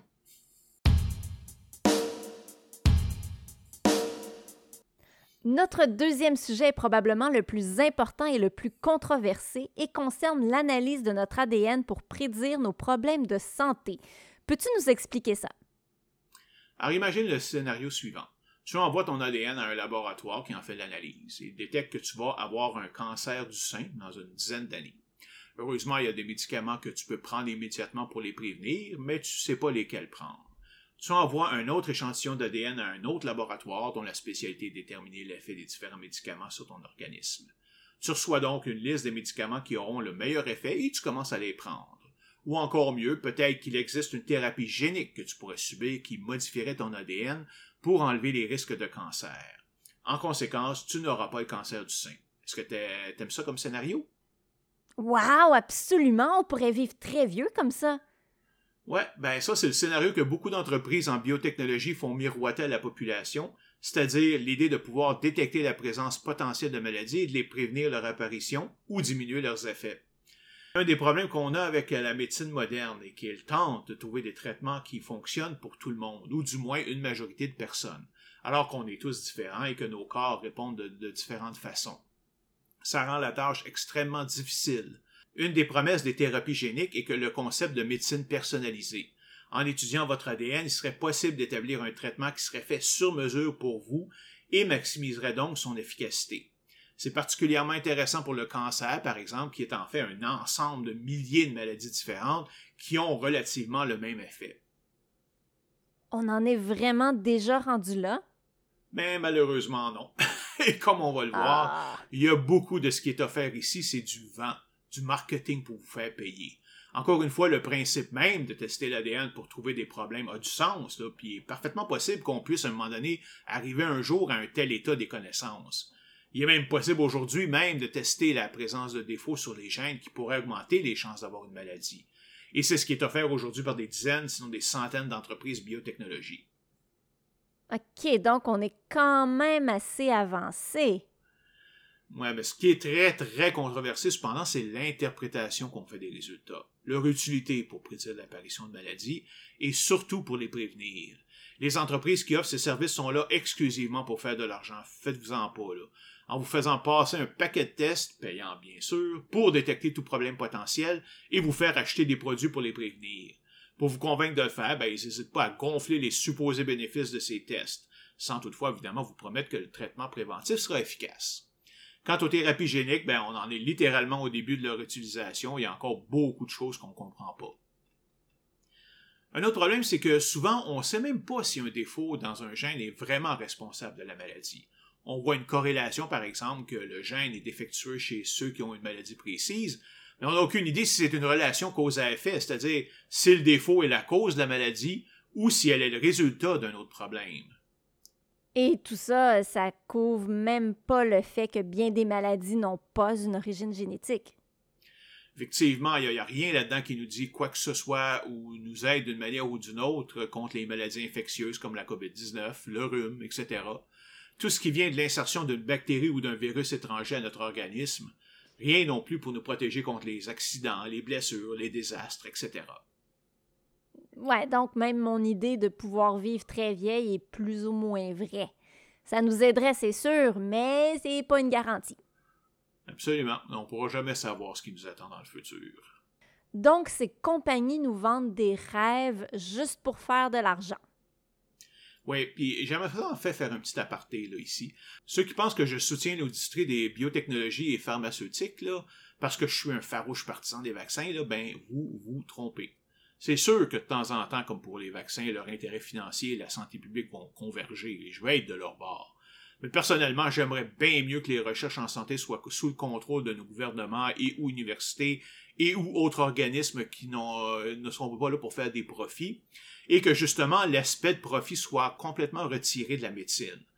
Car c'est sûr qu'en deux choix, celui de guérir plus de gens et faire plus de profit, les entreprises vont choisir la deuxième, tant que les conséquences ne sont pas trop terribles. Je fais juste penser au cas de l'insuline où pour des raisons éthiques, les créateurs ont vendu leur brevet à l'Université de Toronto pour un dollar pour en faire profiter toute l'humanité. Après ça, voir qu'il y a aujourd'hui des crapules d'Américains qui vendent une flasque d'insuline 500 quelques dollars me fait littéralement rager. Surtout que c'est pas comme si le patient avait le choix de pas la prendre, là, ça. Oui, et je suis pas sûre que ces compagnies mettent justement tous les efforts qu'il faut pour guérir les maladies. Des gens guéris, ça prend plus de médicaments. Heureusement, les gens morts non plus. oui. Mais tout ça pour dire qu'ils n'ont aucun avantage à développer une cure alors qu'elles peuvent nous vendre des médicaments toute notre vie. Exactement, et c'est pour ça que les recherches devraient être du domaine public d'un bout à l'autre. Après tout, je suis pas mal sûr que la majorité des scientifiques, tant qu'ils ont un salaire intéressant, veulent à la base faire de la recherche, faire des découvertes et être reconnus par leur père. C'est pour ça qu'ils ont fait 7 ans, 8 ans d'université. Leur intérêt est de guérir les gens pour faire de l'argent. En fait, plus ça va et moins les pharmaceutiques font de la recherche. Celle-ci est souvent faite par les gouvernements et les universités, sauf que les résultats sont ensuite donnés ou vendus à un prix dérisoire à des pharmaceutiques qui vont simplement commercialiser le remède et comme des vampires, ben, sucer le sang des patients. Et c'est pour ça que ceux qui sont à la tête de ces compagnies-là sont des administrateurs juste intéressés à s'en mettre plein les poches. C'est pourquoi ils nomment d'ailleurs une crapule comme Martin Shkreli, le président de compagnie. C'est qui ça, Martin Shkreli? Ben lui, c'est le prototype parfait du CEO psychopathe. En 2015, sa compagnie a acheté le brevet d'un médicament utilisé contre le sida et a multiplié son prix par 56, de 13,50$ à 750$ par pilule. Ça a causé une grande controverse puisque sa compagnie était la seule à produire ce médicament, mais lui s'en foutait totalement, disant même qu'il était de son devoir comme CEO d'une compagnie capitaliste de maximiser les profits à tout prix. Il a même dû paraître devant le Congrès américain, mais a refusé de répondre à toute question. Mais bon, il a quand même été au moins reconnu coupable de fraude pour une autre de ses compagnies passées et a été condamné en 2018 à 7 ans de prison ferme. Mais ce qu'on découvre en fait est que Screlly est ce qu'on appelle un entrepreneur en série, une personne qui crée et ferme des compagnies de façon constante. Un des traits de ces entrepreneurs en série, c'est que leur seul but, c'est le profit à tout prix. Il n'y a aucun respect pour le domaine où ils font affaire, ou pour leur personnel, ou pour leurs clients. On ouvre une compagnie, on ment, on ment et on ment jusqu'à ce qu'on fasse un paquet d'argent, on ferme tout, puis après ça, on s'en va faire autre chose dans un autre domaine. Puis on recommence. Ça ressemble beaucoup à Terranos, là, dont on a parlé à l'épisode 17. Ah, effectivement, c'est le même genre de personnalité. Mais bon, revenons à notre sujet. Ouais, c'est déjà assez long de même. le problème principal de cette idée est qu'on assume en partant que l'unique cause d'une maladie est un problème particulier dans l'ADN, alors qu'on n'en a aucune preuve. Même si on sait que tous ceux qui ont une maladie génétique précise ont tous la même mutation sur le même gène, ça ne veut pas dire que tous ceux qui ont la mutation vont développer la maladie. Il y a souvent beaucoup d'autres facteurs qui entrent en ligne de compte, comme l'environnement et les habitudes de vie. On peut tout au plus parler d'un changement dans les risques de développer la maladie, mais encore là, ça change dépendant de la maladie. Disons que presque tous les hommes de, ma famille sont obèses et ont développé le diabète de type 2. Si moi je suis leur descendant, mais que je contrôle mon poids, je mange bien et je fais de l'exercice régulièrement, ben, j'ai toutes les chances de ne pas développer la maladie. Qu'est-ce qu'il y en est des maladies génétiques récessives? Ben, une maladie récessive demande que les deux parents aient la même mutation pour que l'enfant l'ait, et c'est pour ça que c'est relativement rare. Mais même là, même si les deux parents ont la mutation dans leur bagage génétique, ça ne veut pas dire que leur enfant va l'avoir. Ah, comment ça? Ben, à cause de la loterie de la reproduction. N'oublie pas que les chromosomes viennent par paire, un de votre père et un de votre mère, et qu'on transmet à l'enfant une combinaison aléatoire des deux chromosomes. Donc, si un seul de mes parents me transmet un gène défectueux, il y a 50% des chances que je le transmette à mon enfant et 50% que je lui transmette un gène normal. Et ça, peu importe si mon chromosome actif à moi est celui défectueux ou pas. Donc, pour qu'il y ait 100% de chance que mon enfant ait le gène défectueux, il faut que les quatre grands-parents l'aient, sinon le pourcentage diminue sensiblement. Si un seul des grands-parents maternels et un seul des grands-parents paternels l'ont, l'enfant n'a que 25% des chances de l'avoir. Si trois des grands-parents l'ont, les chances montent à 50%. Évidemment, s'il y a juste un seul des grands-parents, ben, l'enfant ne le développera jamais. OK. J'imagine que c'est aussi pour ça que ce genre de maladie est particulièrement présente dans des familles qui se marient entre elles. Après quelques générations, il y a beaucoup plus de chances que les quatre grands-parents aient le gène défectueux. T'as tout compris? Mais en fin de compte, même avec ça, on ne peut jamais prédire avec certitude que quelqu'un va développer une maladie. Et ça, c'est même sans considérer les multiples autres problèmes avec euh, cette idée. Comme quoi? Comme le simple fait qu'il y a encore beaucoup de choses sur l'ADN qu'on ne connaît pas, mais bon, j'irai pas plus loin. le but ici étant simplement de montrer que notre connaissance de l'ADN n'en est encore que c'est le début, et de penser qu'on peut commencer à faire des diagnostics aussi précis que ceux promis par les entreprises biotech aujourd'hui, c'est complètement farfelu. Pourtant, il y a quand même des modifications génétiques qui sont faites aujourd'hui. On peut penser aux OGM, par exemple. C'est vrai, là, mais c'est des cas très limités, et on parle de transfert d'un seul gène dans un ADN existant. Le développement d'une maladie, par contre, peut être causé par une combinaison de plusieurs gènes, et lorsqu'on commence à traiter plus d'un gène à la fois, ben là, la complexité explose de façon géométrique, et il devient extrêmement difficile de prévoir le résultat de toute manipulation. Et ça, c'est sans mentionner le rôle des facteurs environnementaux dans le développement des maladies. Une autre différence, c'est que dans le cas d'un OGN, les, les, modifications sont testées de façon constante pendant des années pour s'assurer qu'il n'a aucun effet désirable peut évidemment pas faire ça avec des êtres humains. Et c'est même des fois super compliqué de savoir si un trait a une origine génétique ou si c'est juste l'environnement qui est responsable, comme on en parlait, les personnes LGBTQ, par exemple. Problème suivant. Alors, celui-ci est très semblable au problème de l'ADN généalogique. Quand vient le temps de déterminer si telle ou telle mutation peut être le signe d'une maladie, on regarde l'ADN de groupes de contrôle pour établir des règles, genre ceux qui ont telle mutation ont aussi développé telle maladie dans X des cas. C'est ce qu'on appelle en informatique du data mining. Donc, on fouille dans un paquet de données individuelles pour en extraire des règles générales. Puis quand on veut tester un patient, ben, on va comparer son ADN avec ces règles pour déterminer les risques de chaque maladie. Mais une des prémices de cette méthode est que ton ensemble de données de départ doit être significatif et couvrir toute la population de façon uniforme. Et ça, c'est pas évident. On veut ça parce qu'il y a des différences génétiques entre les différents groupes ethniques. Si tes données de départ ne sont pas bonnes, mais ben, tes résultats ne seront pas bons, lui non plus. Garbage in, garbage out, comme on dit en anglais. Exactement. Par exemple, une analyse du New England Journal of Medicine en 2016 a analysé le cas de multiples personnes afro-américaines qui ont reçu un avertissement sur la possibilité de développer une maladie cardiaque. Sauf que ce que l'étude a déterminé, c'est qu'il s'agissait de faux positifs qui ne seraient pas apparus si le groupe de contrôle avait la même concentration d'ADN venant de noirs que de blancs. En fait, le défaut détecté existe beaucoup plus fréquemment chez les noirs que chez les blancs, et s'il y avait eu plus de noirs dans le couple de contrôle, ben on aurait réalisé que ça n'avait rien à voir avec un trouble cardiaque. Mais même si on pouvait s'assurer de l'exactitude de ces règles, au bout du compte, tout ce calcul ne représente au mieux que le risque de développer une maladie, rien de plus. De plus, il peut y avoir plusieurs mutations différentes menant à une même maladie, avec chacune un pourcentage de chances différent, alors que plusieurs mutations ne la causeront pas. Tout ça est donc une approximation pas très précise en plus. Ce n'est absolument pas un diagnostic, même si les biotech, elles, te vendent presque ça comme un diagnostic. Sans utiliser le mot, évidemment. OK, ouais, je vois le problème. Mais est-ce que c'est vraiment grave? Ben, imagine juste un peu que je te dise que tu as 70% de chance de développer une maladie mortelle ou dégénérative comme l'Alzheimer dans 10 ans. Une maladie contre laquelle il n'y a aucune cure. Quelle serait ta réaction? Ben, bon, moi, ça me dit que j'ai 30% de chance de ne pas la développer. C'est presque une chance sur trois, c'est pas si pire. Puis 10 ans, c'est quand même loin. Bon, je vais traverser le pont une fois arrivé devant, là. En attendant, je continue de profiter de la vie au maximum. Et ceci dit, je suis une éternelle optimiste. Ouais, justement, c'est ça. Puis c'est pas tout le monde qui sont comme ça, hein. Moi, j'arrête de travailler, je dépense tout mon argent pendant ces 10 ans, puis je m'en paye une vraie, là, c'est comme... Puis dans le cas de l'Alzheimer, dès que les premiers symptômes se présentent, je me fais même mes jours. Quand mon intellect c'est juste trop important pour moi pour la voir se dépérir. Je peux vivre avec la plupart des handicaps physiques tant que je peux penser correctement et communiquer avec mon entourage. Sinon, là, il n'y a pas question de vivre comme une pâle image de moi-même, comme je pourrais dire. Mais j'imagine, imagine pendant dix ans vivre avec la connaissance que tu vas bientôt mourir ou perdre toutes tes capacités intellectuelles. Je sais que techniquement, on va tous mourir, mais c'est différent quand on pense savoir quand ça va arriver. C'est bien pire.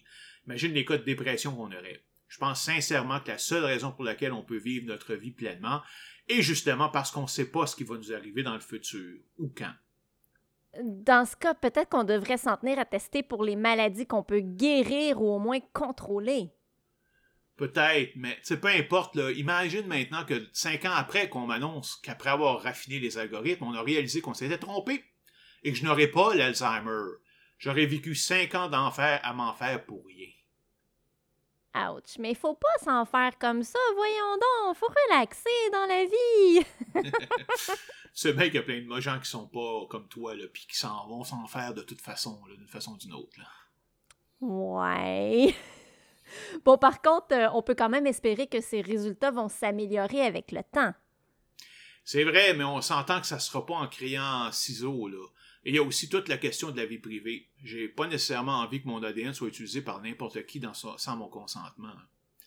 Pour en revenir à cette estimation des chances, il y a eu une étude de l'Université Johns Hopkins en 2012 qui a été faite sur un groupe de 53 666 jumeaux identiques dans plusieurs pays pour étudier le développement de 24 maladies.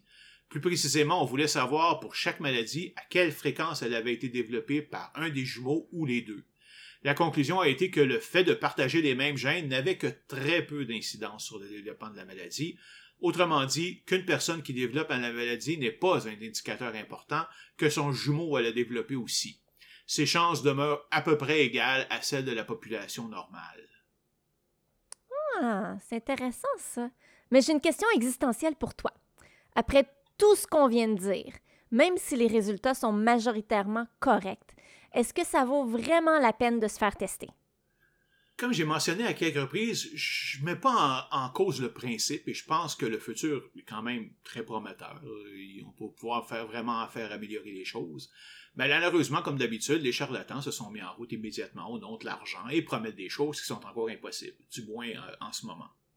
Mais supposons qu'effectivement la technologie est fiable et qu'on ne teste que pour les maladies pour lesquelles ça vaut la peine, car on peut les prévenir ou vivre plus longtemps avec. Est-ce que ça en vaudra la peine? Peut-être, ça dépendra probablement de chacune des maladies et de chacune des personnes. Il y a trois points à considérer. Premièrement, il faut éliminer les tests inutiles car ils sont toutes source de stress. Ça me donne quoi de savoir que je vais développer un cancer dans 30 ans s'il n'y a rien que je puisse faire pour le prévenir, ou que les traitements ne seront utiles que un ou deux ans avant son apparition? Ça me ferait que m'empoisonner la vie. Si on veut se faire tester, autant attendre le moment propice. C'est la raison d'ailleurs principale pour laquelle euh, les médecins recommandent de ne pas avoir de mammographie systématique pour les femmes pour le cancer des seins avant l'âge de 50 ans. À moins que ce soit évidemment conseillé par votre médecin parce que vous avez un symptôme quelconque. Ça cause simplement trop de stress pour les bénéfices que ça rapporte. Même chose pour le cancer de la prostate chez les hommes.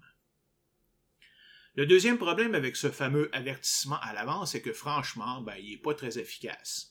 En 2016, le British Journal of Medicine a publié une revue de 18 études mesurant le changement effectif de comportement des personnes lorsqu'on leur a dit qu'ils avaient un risque élevé de développer des maladies dues à leur comportement. Des maladies comme le cancer du poumon à cause de la cigarette, du diabète ou de la crise cardiaque en raison de l'obésité et du manque d'exercice, de la cirrhose du foie à cause de l'alcool, etc. Le résultat est qu'aucune des études a observé de changement majeur dans le comportement des participants. Donc, d'avoir un risque de maladie élevé ne semble pas avoir vraiment d'effet sur les gens. Ils sont bien sûr stressés à l'idée d'avoir une maladie, mais pas assez pour changer leurs habitudes. En fait, ça va surtout arriver s'ils développent la maladie, alors là, ils sont plus disposés à changer. Mais même là, c'est pas garanti. Ouais, j'imagine que ce serait la même chose dans le cas d'une maladie génétique. Les gens se diraient qu'il n'y a rien à faire si on fait comme ça. Ouais, puis euh, effectivement, comme, et comme troisième point, il y a l'effet inverse, c'est-à-dire qu'on va dire à des personnes qu'ils ont pratiquement pas de chance d'attraper telle ou telle maladie et la personne va prendre ça comme une permission de faire n'importe quoi. Le cas extrême serait de dire à un non-fumeur qu'il n'y a que 0,01% des chances d'avoir le cancer du poumon, et à cause de ça, il commence à fumer trois paquets par jour. Ben là! Ah, ok, ok, c'est vrai que c'est vraiment tiré par les cheveux, là, mais c'est certainement vrai que les chances d'avoir des problèmes de santé peuvent varier pendant la vie d'une personne en fonction de ses habitudes.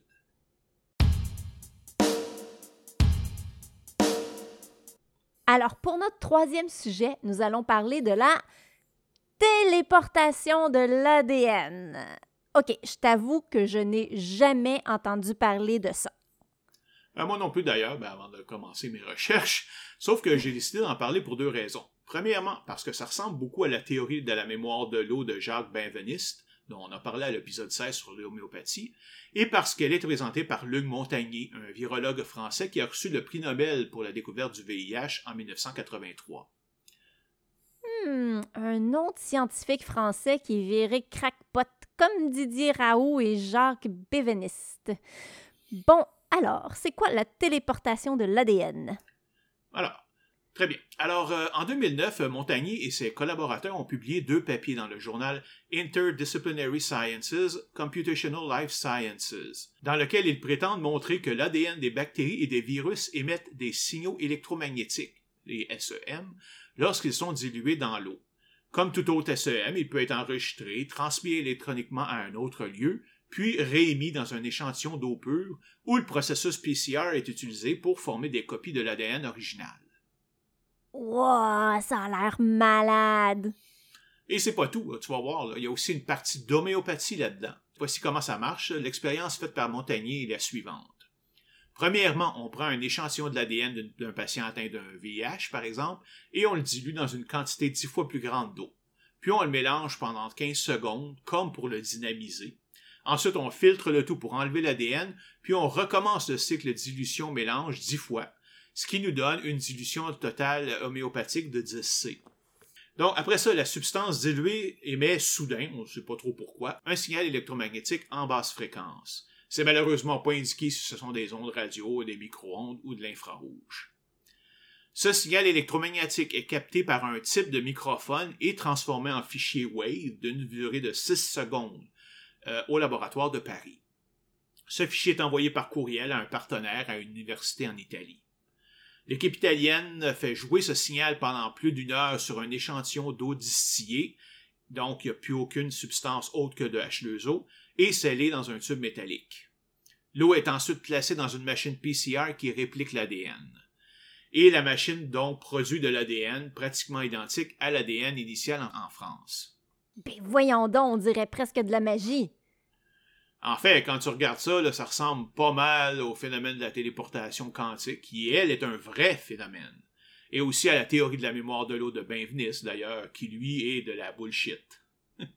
Évidemment, Évidemment, comme ces gens ne connaissent rien à la mécanique quantique, ben, ils expliquent le résultat par un vague processus quantique, mais en fait, ils n'ont aucune explication du pourquoi que ça devrait fonctionner. Comment la communauté scientifique a réagi à ça? Ben, comme à chaque fois où un résultat initial semble complètement chambouler les règles de la physique et de la chimie, c'est-à-dire avec scepticisme, mais aussi avec une examination détaillée de l'expérience et de ses résultats. Et les critiques ont immédiatement fusé de toutes parts. Là. Premièrement, le journal Interdisciplinary Sciences, Computational Life Sciences était tout nouveau, et Luc Montagnier était le président du comité éditorial qui approuve les articles. Oh, oh là là là là, le beau conflit d'intérêts, toi. ouais. Selon les informations obtenues, le papier aurait été soumis le 3 janvier 2009, révisé deux jours plus tard le 5 et accepté le 6. Il y a littéralement aucun journal avec un processus de revue par les pairs qui peut faire ça aussi rapidement. C'est donc clair qu'aucune validation de la méthodologie ou des résultats n'a été faite. Plusieurs scientifiques s'en sont également pris à la qualité de l'étude elle-même et de la méthodologie utilisée, la traitant directement de sciences pathologiques, où on justifie des résultats de recherche pour le moins surprenants par des théories fantaisistes. Je me souviens en avoir déjà parlé lorsque j'ai parlé de la fusion à froid. Mais on pourrait pas être indulgent un peu parce que si on raison, ça serait super utile. Oh, j'en doute pas. Sauf que ça fait quand même 12 ans là, de ça, et comme tu t'y attends probablement, il y a personne qui à ce jour a réussi à répliquer les résultats. Hein. Tout comme ils ont fait pour euh, Benveniste, j'imagine que les homéopathes se sont emparés de l'histoire pour prouver que l'homéopathie est réelle. Oh, ils sont jetés dessus euh, comme la misère sur le pauvre monde. Hein? Montagnier lui-même ne va pas jusque-là, mais il admet qu'il admire Benveniste, l'appelant même un Galilée moderne. Il croit que sa théorie sur la mémoire de l'eau est correcte, même si elle a été universellement rejetée, puis il n'y a aucune preuve que c'est vrai. Il y a même un des co-auteurs de Montagnier, d'ailleurs Jamal Aïssa, qui était collaborateur de Benveniste quand il a publié sa théorie en 1988. Ça ressemble presque à un complexe d'infériorité ou à un nationalisme éhonté.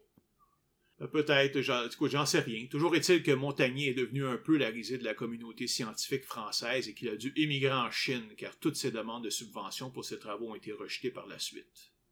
Mais c'est drôle, là, une fois que la descente est commencée, on dirait qu'elle n'a jamais de fin. Ça fait qu'empirer. En 2012, Montagnier a prononcé le discours inaugural à la conférence pour le groupe anti-vaccin Autism One, disant que son groupe avait fait une nouvelle découverte au sujet de l'autisme des enfants et qu'il recommandait, bien tiens-toi le bien, des lavements anal à l'eau de Javel pour les enfants autistes. Arc, ben voyons donc! Eh, mais euh, ça marche-tu sur les adultes aussi? Peut-être qu'un petit lavement anal à l'eau de Javel ferait en sorte que je devienne super sociable et que ma nouvelle activité préférée soit de jaser de tout et de rien dans les soupers de famille? Évidemment, je pense pas que je prendrais la chance. Je vais rester asociale. Ouais, je, suis pas sûr que ce soit une bonne idée de se frotter le derrière toute la soirée parce que ça brûle. Est-ce que c'est social, vraiment? Mais pour en revenir à Montagnier, euh, il est aussi l'un de ceux qui clament que le coronavirus ne peut être apparu naturellement et est donc le produit d'un laboratoire. Je sais que c'est revenu sur la sellette dernièrement, là, mais il n'y a toujours aucune preuve que ce soit le cas. Il est également apparu dans le film House of Numbers, où il clame que le HIV, le virus même qu'il a découvert, peut être traité naturellement par la nutrition et les suppléments appropriés. Eh, comme quoi même des prix Nobel peuvent se déconnecter de la réalité. Hélas. Mais en fait, c'est même pas particulièrement rare. Ça, arrive en fait assez régulièrement pour qu'on ait même donné un nom à ce phénomène, la maladie du Nobel. Évidemment, tu comprendras que c'est plus un titre moqueur, là. C'est pas littéralement une maladie. Ok, mais c'est quoi ça? Ben, en fait, c'est juste pour souligner que plusieurs gagnants de prix Nobel se sont mis à mettre de l'avant des propositions au mieux fantaisistes et au pire racistes plus tard dans leur vie. Une caractéristique, par contre, c'est que leurs propositions ne sont jamais liées à leur domaine d'expertise. Hmm, ça ressemble à l'homme qui pense que parce qu'il y a un prix Nobel, ça le rend un expert dans tous les domaines, ce qui est évidemment pas vrai. Oui, mais ça va encore plus loin, là, parce que plusieurs des croyances sont carrément surnaturelles. Tu sais, je te donne des exemples. Linus Pauling, gagnant du prix Nobel en physique en 1954, croit que des doses massives de vitamine C peuvent guérir le rhume et la schizophrénie et allonger la vie des patients de certains cancers, bien qu'aucun effet n'a jamais été observé. Plus près de notre sujet, Carrie Mullis, qui a développé la méthode PCR pour répliquer l'ADN, ne croit pas que le VIH cause le sida, refuse de croire que les humains causent le réchauffement climatique, croit l'astrologie et clame avoir rencontré un raton laveur transparent qui lui a parlé. Wow! Il en a pris du bon, là. Moi, le raton laveur transparent, ça me jette à terre.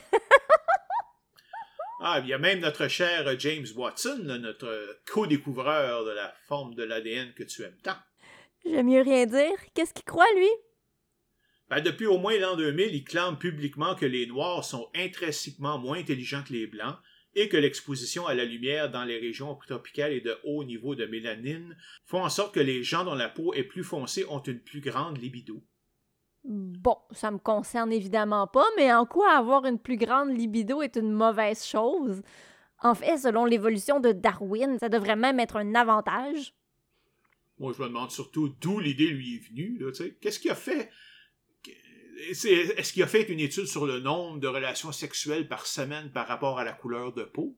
Euh, ou est-ce que sa femme l'a laissé pour une personne de couleur? C'est pas beau dire ça! Je sais bien, là, mais faut bien dire que faut bien que ça vienne de quelque part, tout ça. Là. Mais anyway, je pense que tu comprends mon point. Là. Ces gagnants développent un ego tellement gros à cause de leur prix Nobel qu'ils pensent qu'ils ne peuvent plus se tromper et cessent d'appliquer l'esprit critique nécessaire en science, en tout cas dans les autres domaines. Mais bon, soyons clairs, c'est juste une petite minorité des gagnants qui partent à la dérive comme ça. Wikipédia en liste 9 alors qu'il y a eu des centaines de gagnants dans l'histoire.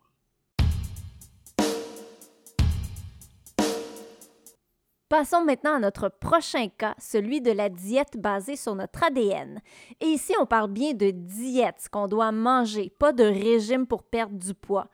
Si je comprends bien, il y en a qui pensent qu'on pourrait avoir chacun une diète basée exactement sur les besoins de notre propre corps pour qu'on reste en santé. C'est ça? Ben, c'est à peu près ça, oui. Certaines compagnies vont promettre, par exemple, d'établir un plan nutritif personnalisé pour vos besoins. Ils vont trouver votre consommation idéale en glucides, protéines, graisses, vitamines et minéraux et vous donner une liste de tout ce que vous devriez manger pour les respecter et ainsi éviter de développer des maladies. Une compagnie promet entre autres de déterminer les besoins de vos gènes pour 23 nutriments, les X meilleurs aliments pour vous, l'effet de l'alcool et de la caféine sur votre organisme et la quantité que vous devriez consommer, et votre niveau de sensibilité au lactose et au gluten, qui d'ailleurs n'est probablement pas réel, sauf pour le cœliaque. Encore une fois, euh, je comprends l'attrait, ça serait super intéressant si c'était vrai. Ouais. Il y a une raison pour laquelle on appelle ça de l'astrologie génétique. Plusieurs pensent que l'astrologie est une science car elle a des règles très établies très précises, des méthodes presque mathématiques qu'on peut appliquer de façon systématique pour arriver à un résultat véritable, répétable. Le problème est qu'elle est basée sur des actions, des principes de base que l'on considère vrais. Par exemple, que les étoiles et les planètes sont sur une voûte céleste qui change jamais, ou en tout cas très peu, et qu'elles ont une influence sur notre vie personnelle. Mais si ces principes sont faux, comme le, sont ceux de l'astrologie, on a beau avoir les meilleures règles possibles, ben, les résultats, ils voudront rien dire quand même. Au niveau de l'ADN, pour la diète, c'est un peu ça, mais quand même un, peu moins pire, si on peut dire. Il y a quand même une science derrière, celle de la génétique et de la nutrition, sauf que ces compagnies vont beaucoup plus loin que ce qu'elles permettent vraiment de dire aujourd'hui. Comme on le voit depuis le début, là. Et oui, on parle depuis le début que nos connaissances ne font que commencer, qu'on ne comprend pas les interactions les moindrement complexes, etc. Et un des problèmes qu'on a aussi est que nos corps réagissent tous de manière différente aux aliments. On peut le voir quand on regarde à quel point les régimes fonctionnent pas. oui, puis après ça, ces compagnies prétendent qu'elles peuvent te dire exactement ce dont tu as besoin. Mais basé sur quoi, au juste, là? Comment ils font pour savoir quels sont les besoins exacts de notre ADN? Elles vont comparer notre ADN à une banque d'ADN, oui, mais pourquoi? C'est pas comme si on savait parfaitement qu'on a besoin de X grammes de glucides pour prévenir l'Alzheimer, ou Y microgrammes de fer pour prévenir l'arthrite, etc. C'est ça, c'est sans même entrer dans nos particularités individuelles. Donc, si on ne sait pas ça, ben, l'idée de dire qu'on peut établir ce dont notre corps a besoin pour rester en santé est pas ridicule. Peut-être que ça sera possible dans le futur, mais certainement bien au-delà de ce que la science est capable d'établir aujourd'hui. Encore pire, offrir ce service revient à dire qu'on sait déjà exactement quelles sont les causes de telle ou telle maladie, qu'elles sont causées par un manque de tel ou tel élément ou d'un élément en trop grande quantité, alors que c'est totalement fou. Évidemment, il y a quelques fois où c'est le cas, par exemple le scorbut qui est causé par un manque de vitamine C, mais ces cas sont rares. Prends le diabète par exemple. Beaucoup de gens confondent encore le fait qu'un diabétique de type 2 doit limiter sa consommation de sucre avec l'idée que manger trop de sucre cause le diabète. Mais en fait, on ne sait même pas si c'est vraiment la cause. Plusieurs chercheurs pensent qu'il est simplement causé par l'obésité, donc de manger trop. Les deux seraient simplement liés par le fait que de manger trop de sucre nous fait grossir. Mais on peut aussi grossir sans manger de sucre et avoir le diabète. Mais dans ce cas-là, comment ils font pour vendre leur salade?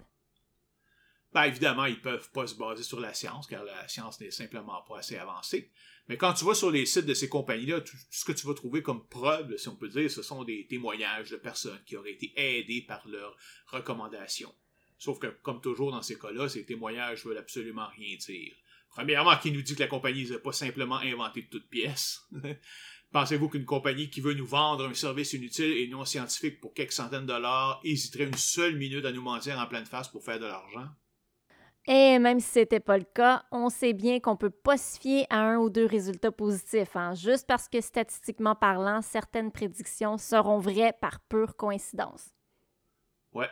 Puis en plus, sans aucune mesure de contrôle, comment peux-tu être sûr que, que, que ceci cause cela? Je te donne un exemple. Mettons que tu reçois l'information que tu as des risques de développer le diabète et que tu ne dois pas manger telle quantité de tel aliment. Mais en faisant ça, ça limite considérablement la quantité de calories que tu consommes et donc tu ne développeras pas le diabète. Est-ce que c'est vraiment parce que ta diète était parfaitement adaptée à ton corps ou simplement parce que tu manges mieux de un moins en général? C'est bien connu que dès qu'on commence à faire attention à ce qu'on mange, peu importe la raison, on a tendance à manger mieux et moins et donc être en meilleure santé. Il est donc simplement impossible de prouver que c'est la diète personnalisée qui est vraiment la source de cette amélioration. En fait, ce serait possible si on avait une étude doublement à l'aveugle avec des gens qui suivent la diète, des gens qui suivent une diète générique mais bien équilibrée, tout en pensant qu'elle a été créée sur mesure, et une diète non équilibrée. Là, on pourrait voir s'il y a vraiment des résultats, mais évidemment, ces compagnies ne sont pas intéressées à faire ce genre d'études. Non, non, ils ont probablement bien trop peur des résultats. Puis s'ils ne veulent pas se faire poursuivre, ben, ils peuvent juste offrir la même bonne diète à quelques variations près à tout le monde comme n'importe quel autre nutritionniste peut le faire, et le résultat en sera pas plus mal. Un peu comme pour l'astrologie, où il est très facile de lister des comportements tellement génériques que tout le monde peut s'y retrouver. L'effet Barnum.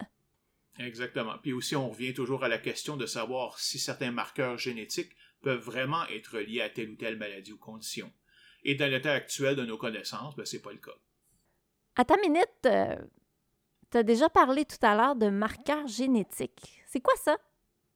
Ben, c'est pas compliqué. C'est juste comme une espèce d'empreinte, si tu veux. C'est une caractéristique génétique, comme une mutation ou une combinaison de gènes précis, qui indique ou marque la présence d'une maladie. Chaque maladie a généralement un groupe de marqueurs qui peuvent possiblement prédire si une condition va se développer, mais comme toujours, c'est une question de probabilité. Il est relativement rare qu'un seul marqueur soit suffisant pour qu'on soit sûr.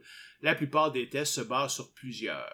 Certains marqueurs ont une forte corrélation avec l'apparition de la maladie, d'autres faibles. OK.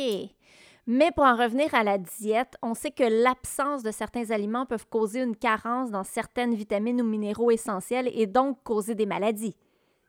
C'est vrai, mais même là, c'est pas aussi simple que ça pourrait paraître, car l'interprétation de l'absence de certains aliments peut facilement être inversée.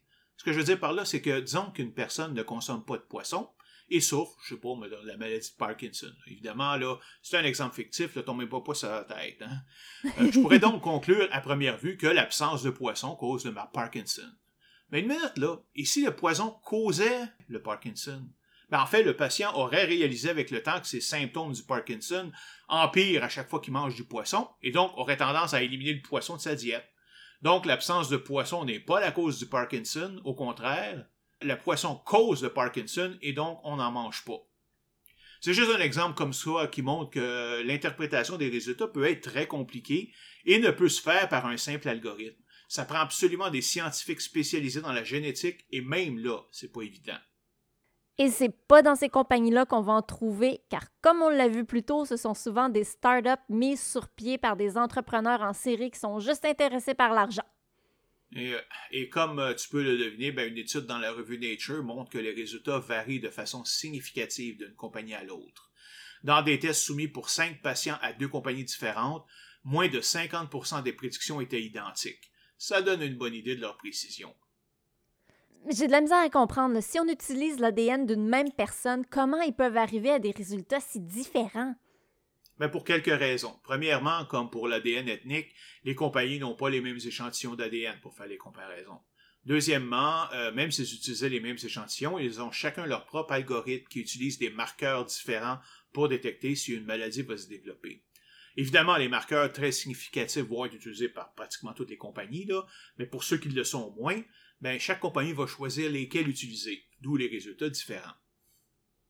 Mais pourquoi ils n'utilisent pas tous les marqueurs? Si elles faisaient ça, elles devraient avoir pas mal tous les mêmes résultats. Vrai, là, mais par contre, il peut y avoir des centaines de marqueurs pour une même condition, ce qui rendrait les tests beaucoup trop exigeants à faire, en temps et en ressources. Les compagnies doivent donc choisir les marqueurs qu'elles veulent utiliser. La règle générale est que lorsqu'un trait est causé par un seul gène précis, il est relativement facile de faire des prédictions précises. Par exemple, la présence d'un chromosome en trop dans la 21e paire est responsable de la trisomie 21, le symptôme de Down. Mais dans les cas où les causes reposent sur une combinaison de gènes, ben les prédictions basées sur une seule mutation ne seront jamais très précises. Tu sais, quand j'étais jeune, plusieurs personnes imaginaient un futur où on allait se nourrir avec des pilules qui contiendraient tout ce dont on avait besoin. On n'est pas loin de ça, là. En fait, tu vas rire, mais oui, il y en a qui ont pensé. En fait, il y a même une compagnie qui dit imprimer une multivitamine sur mesure pour vous en utilisant une imprimante 3D. Pour l'instant, vos besoins sont basés sur un questionnaire que vous devez remplir, mais ça sera certainement pas là avant qu'il soit basé sur l'analyse de votre ADN. Mon Dieu, ça va-tu être plate si jamais ça arrive? Le monde moderne a énormément de problèmes, mais une de ses joies est la variété de cuisine et de goût qu'on peut y retrouver. Tu sais, ben oui, juste sur la, moi, le côté sur la rue Wellington, là, dans un rayon d'un kilomètre, je peux trouver de la bouffe vietnamienne, coréenne, chinoise, japonaise, péruvienne, mexicaine, marocaise, française, indienne, péruvienne et libanaise. Mais bon, tu sais, tout le monde a ses goûts. Il y a même un informaticien aux États-Unis qui a inventé en 2012 un produit qu'il a nommé Soylent. Est-ce qu'il était fait à base d'êtres humains? non. Euh, mais évidemment, le nom vient du film, le Soylent Green, justement pour attirer l'attention. Le gars en question a supposément inventé un remplacement pour les repas qui regroupe tout ce qu'un être humain a besoin pour vivre. Supposément qu'il aurait fait ça pour simplifier sa vie et éliminer la perte de temps que représente la préparation des repas et le fait de manger en famille. Faut vraiment être euh, hmm, étrange pour penser que ce sont des pertes de temps, hein, la nourriture, je sais pas. Parfaitement euh, d'accord avec toi, d'ailleurs, euh, sauf peut-être le fait qu'on élimine en bonne partie la partie chiante de faire la vaisselle. Mais bon. C'est un bon point. et ça fonctionne, son affaire? Il me semble que je ferais pas confiance à un produit de ce genre développé par quelqu'un qui a aucune connaissance en nutrition, là. Hmm. Ben, tout ce que je sais, c'est que ce produit est toujours en vente et qui semble n'avoir tué personne. Il y a quelques personnes qui ont eu des problèmes d'estomac, mais sans plus. Avant de changer de sujet, euh, notre Luberlu, Jean-Jacques Crèvecoeur, aurait aussi dit que l'être humain peut évoluer jusqu'à ne plus avoir besoin de nourriture. L'humain va vivre en ingérant de l'air uniquement. Mais ben bon, c'est une autre histoire. c'est ça. Ça doit être dans sa cinquième densité qu'il peut faire ça.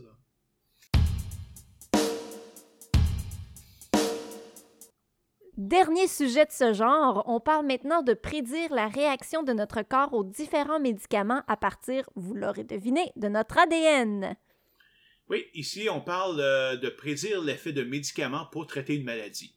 On a déjà mentionné régulièrement qu'un des problèmes de la médecine moderne est que nos corps sont différents et donc réagissent différemment aux médicaments.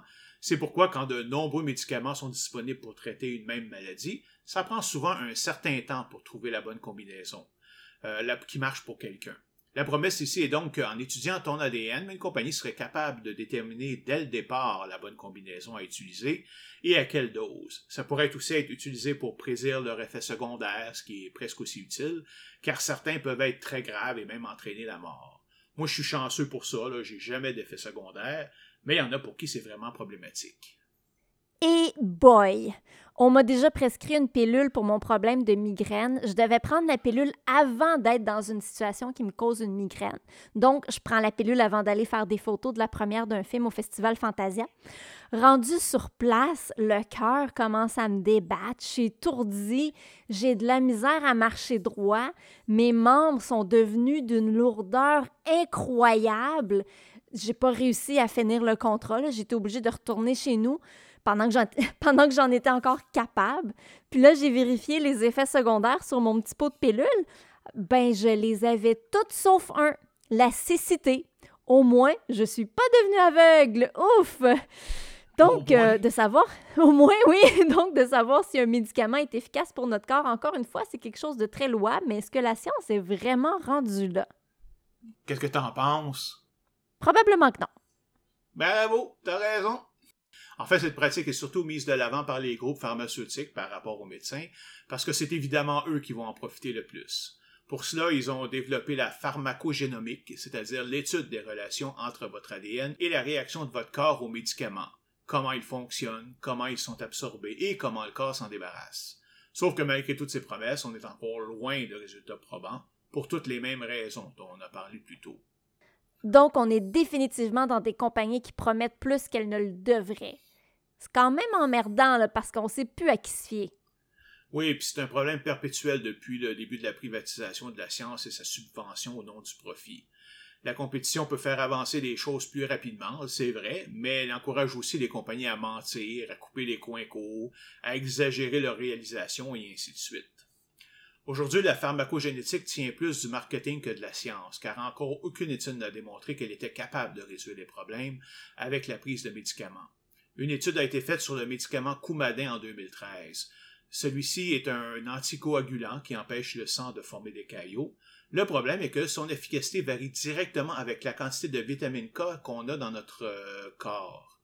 De plus, un peu trop de coumadin et le risque de caillots de sang augmente. Trop peu et vous risquez de saigner sans arrêt.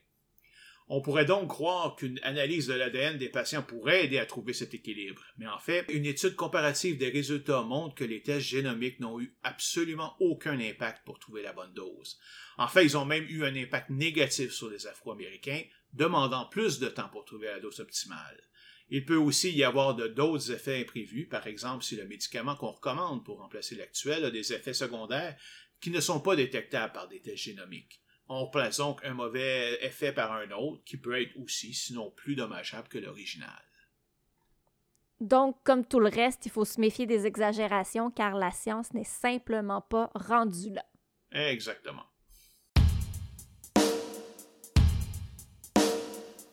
Bon, on change un peu de registre car cette fois, on passe littéralement à quelque chose qui me semble impossible. L'idée que notre esprit soit capable de modifier notre ADN via des méthodes comme le tai chi, le yoga, euh, etc. Qu'est-ce que t'en penses? Ben, évidemment, ayant déjà fait des épisodes sur le ki et l'acupuncture, ça permettra d'être très sceptique, disons. Quoique ceux qui clament de ces effets ne pensent pas nécessairement qu'ils reposent sur le ki ou les chakras indiens ou la médecine chinoise traditionnelle. Il y en a qui ont essayé d'expliquer ce phénomène de manière scientifique, parlant d'effets placebo très puissants ou d'effets épigénétiques encore incompris. C'est quoi ça, l'épigénétique? Ben, on ne s'attardera pas très longtemps, car au bout du compte, ça n'a rien à voir avec notre sujet, mais c'est une discipline de la biologie qui étudie les mécanismes qui permettent de modifier l'expression des gènes dans le vrai monde, le phénotype, sans modifier l'ADN correspondant. Ok, je suis pas sûr de comprendre. Peux-tu nous donner un exemple? OK, prends les abeilles. On sait tous qu'il y a une seule reine par ruche. Mais pourquoi? Est-ce que ça, la future reine a un ADN spécial? Absolument pas. Elle a le même code génétique que toutes les autres abeilles. Le fait qu'elle deviendra une travailleuse ou une reine est en fait décidé par un facteur externe dans quel genre de cellule hexagonale elle grandit? Si c'est une cellule normale où elle sera nourrie de gelée royale et de bouillie larvaire, alors elle deviendra une travailleuse comme toutes les autres. Mais si elle est mise dans une cellule royale où elle ne sera nourrie que de gelée royale, ben elle deviendra une reine. Donc son ADN est identique, mais la manière dont il s'exprimera dans le monde dépend d'un facteur externe, sa nourriture. La tortue est un autre exemple, par exemple, car le même œuf de tortue peut soit donner un mâle ou une femelle en fonction de la température à laquelle il est exposé. C'est ça l'épigénétique. Wow! Mais en même temps, euh, c'est pas la même chose. Ben non, même si ces changements épigénétiques varient d'une espèce à l'autre, leur expression est limitée à un petit nombre de choix, qui sont toujours les mêmes, et qui ne changent pas leur ADN. Et plus important encore, ben, les animaux ont que contrôle conscient sur lui. Les tortues se mettront pas à développer des ailes juste parce qu'elles le veulent. Ok, là. Des tortues ailées, avoue que ça serait vraiment cool. Bon, alors, euh, d'où nous vient l'idée de pouvoir modifier notre ADN en faisant des ben, tout ça, ça vient des soi-disant médecines alternatives qui prêchent le contrôle de l'esprit sur le corps ou sur la réalité en général, un peu comme les pseudo-scientifiques qui utilisent le concept de la mécanique quantique comme d'habitude. Ou peut-être, comme tu disais tantôt, euh, en changeant le flot du qui qui se promène en nous. ou l'énergie vitale des chiropraticiens. mais en 2017, est sorti une méta-analyse qui semblait donner raison à ces propos. Évidemment, ça a fait toute une histoire dans les journaux publics de l'époque. Cette analyse publiée par un psychologue du Coventry University's Brain Belief and Behavior Lab, le laboratoire du cerveau, croyances et comportements, couvre 18 études incluant 846 participants ayant utilisé plusieurs techniques comme le Gong et le Tai Chi pour guérir leur insomnie, et a conclu qu'il y avait des résultats positifs. Oui, mais c'est pas un peu normal? Je veux bien croire que le Kaigong et le Tai Chi soient des arts martiaux relativement doux. C'est quand même des exercices à faire, donc ça fatigue le corps, donc ça nous aide à mieux dormir. Je vois pas comment on peut en conclure que ces méthodes aient changé notre ADN. Ben, c'est justement là le problème de ces études. Comment peux-tu mesurer ça? L'idée, par exemple, d'étudier certains gènes puis de faire subir un traitement quelconque, puis réétudier les mêmes gènes pour voir s'il y a eu des modifications depuis la première fois, c'est impossible en pratique, parce que nos cellules sont toutes un peu différentes les unes des autres à cause des erreurs de transcription. Et c'est pas comme si on pouvait vérifier deux fois la même cellule, il n'y a absolument aucun moyen de pouvoir s'assurer de ça, car on en a des milliards de milliards dans notre corps qui se renouvellent constamment, elles meurent, il y en a des nouvelles qui sont créées, etc. On est donc obligé de se fier à des observations indirectes et aux statistiques. Et c'est là aussi que le bas blesse, parce que si on regarde la fameuse méta-analyse, on peut commencer par réaliser que le nombre d'études de patients considérés est très très bas. 18. le degré de précision dans ce cas est donc automatiquement très bas et les résultats sujets à erreur. A encore pire, un des chercheurs du site Science-Based Medicine a fait une étude de ces 18 études et il a trouvé de très nombreux problèmes méthodologiques avec chacune d'elles. Par exemple, moins du tiers étaient randomisés. Donc, il y avait pas le hasard de, distribution des cas n'était pas là. Une autre euh, était même commanditée par Deepak Chopra, le père de la méditation transcendantale, et menée dans son groupe de suiveux. Oh boy, lui je le connais. Ouais, et puis euh, je parle depuis longtemps que la méta-analyse est la manière ultime de déterminer les effets d'un phénomène. On examine plusieurs études, parfois des centaines, on et même des milliers. On détermine le nombre qui ont obtenu un résultat positif et à quel degré, le nombre qui ont obtenu un résultat négatif et à quel degré, et on en tire une conclusion. Mais c'est pas à l'abri d'erreur ou de manipulation. Si les études que je considère sont pratiquement toutes de mauvaise qualité, ben ma méta-analyse ne sera pas magiquement de bonne qualité, comme on dit en informatique et tu disais tout à l'heure, garbage in, garbage out. Toute analyse n'est aussi bonne que la qualité de ses données. Et dans ce cas, ben, c'est particulièrement intéressant car le psychologue a initialement considéré plus de 716 articles, mais au bout du compte, n'en a retenu que 18 pour son analyse finale. Pourquoi? Et eh, on dirait presque qu'il les a choisis délibérément. Et voilà. En fait, une étude subséquente d'autres chercheurs ont montré un biais important dans la sélection des études. Autrement dit, le psy décidait d'inclure les études qui montraient un résultat positif et d'ignorer les autres. Évidemment, quand tu fais ça, t'es pas mal sûr que ta méta-analyse va confirmer tes croyances. Et c'est pour ça aussi qu'il a utilisé moins que 2-3% du nombre total d'articles. OK, mais même si les résultats étaient positifs pour vrai, là, ce qui n'est pas le cas, on n'a quand même aucune preuve que les améliorations soient dues à un changement de l'ADN causé par la méditation. C'est parfaitement raison encore. Là. Tu regarde juste l'étude faite par Deepak Chopra. Son idée originale était de prouver scientifiquement que notre biologie est le produit de choix que nous faisons, que ces choix sont faits tous les jours, et que nous pouvons consciemment créer l'expérience d'un corps rempli d'énergie et de joie, d'un cœur compatissant, d'un esprit ouvert et réfléchi, et d'une légèreté de l'être. Fin de la citation. OK. Et comment on mesure ça? Un corps rempli d'énergie et de joie, un cœur compatissant, un esprit ouvert et réfléchi et une légèreté de l'être? Ben, poser la question, c'est d'y répondre. Parce qu'évidemment, non seulement c'est impossible, mais ça veut strictement rien dire. C'est comme c'est rien. Là. Et en plus, il n'y a rien de spécial à dire que nos choix influencent notre biologie. Si je fume, là, je risque de développer le cancer du poumon. Si je mange trop et ne fais pas assez d'exercice, je vais devenir obèse. Ce sont des choses qu'on sait depuis des centaines d'années au minimum. Le Chopra n'a rien inventé là-dedans. Là. Est-ce que son étude faisait partie des 18? Évidemment. OK, parce qu'il n'y a rien dans ce que tu m'as dit qui parle de changer son ADN. Ah, c'est vrai, hein? Donc, normalement, elle n'aurait même pas dû être considérée. Ce qui montre bien, évidemment, le, le biais sélectif dans le choix des études. Wow! Donc, en conclusion, on peut dire que oui, nos actions peuvent avoir un effet sur notre corps, c'est évident, mais qu'il n'y a simplement pas la moindre petite évidence que l'on puisse modifier notre ADN par la méditation ou les arts martiaux. Absolument aucune. Et non seulement ça, mais il n'y a pas non plus aucun mécanisme qui pourrait expliquer ce genre de changement.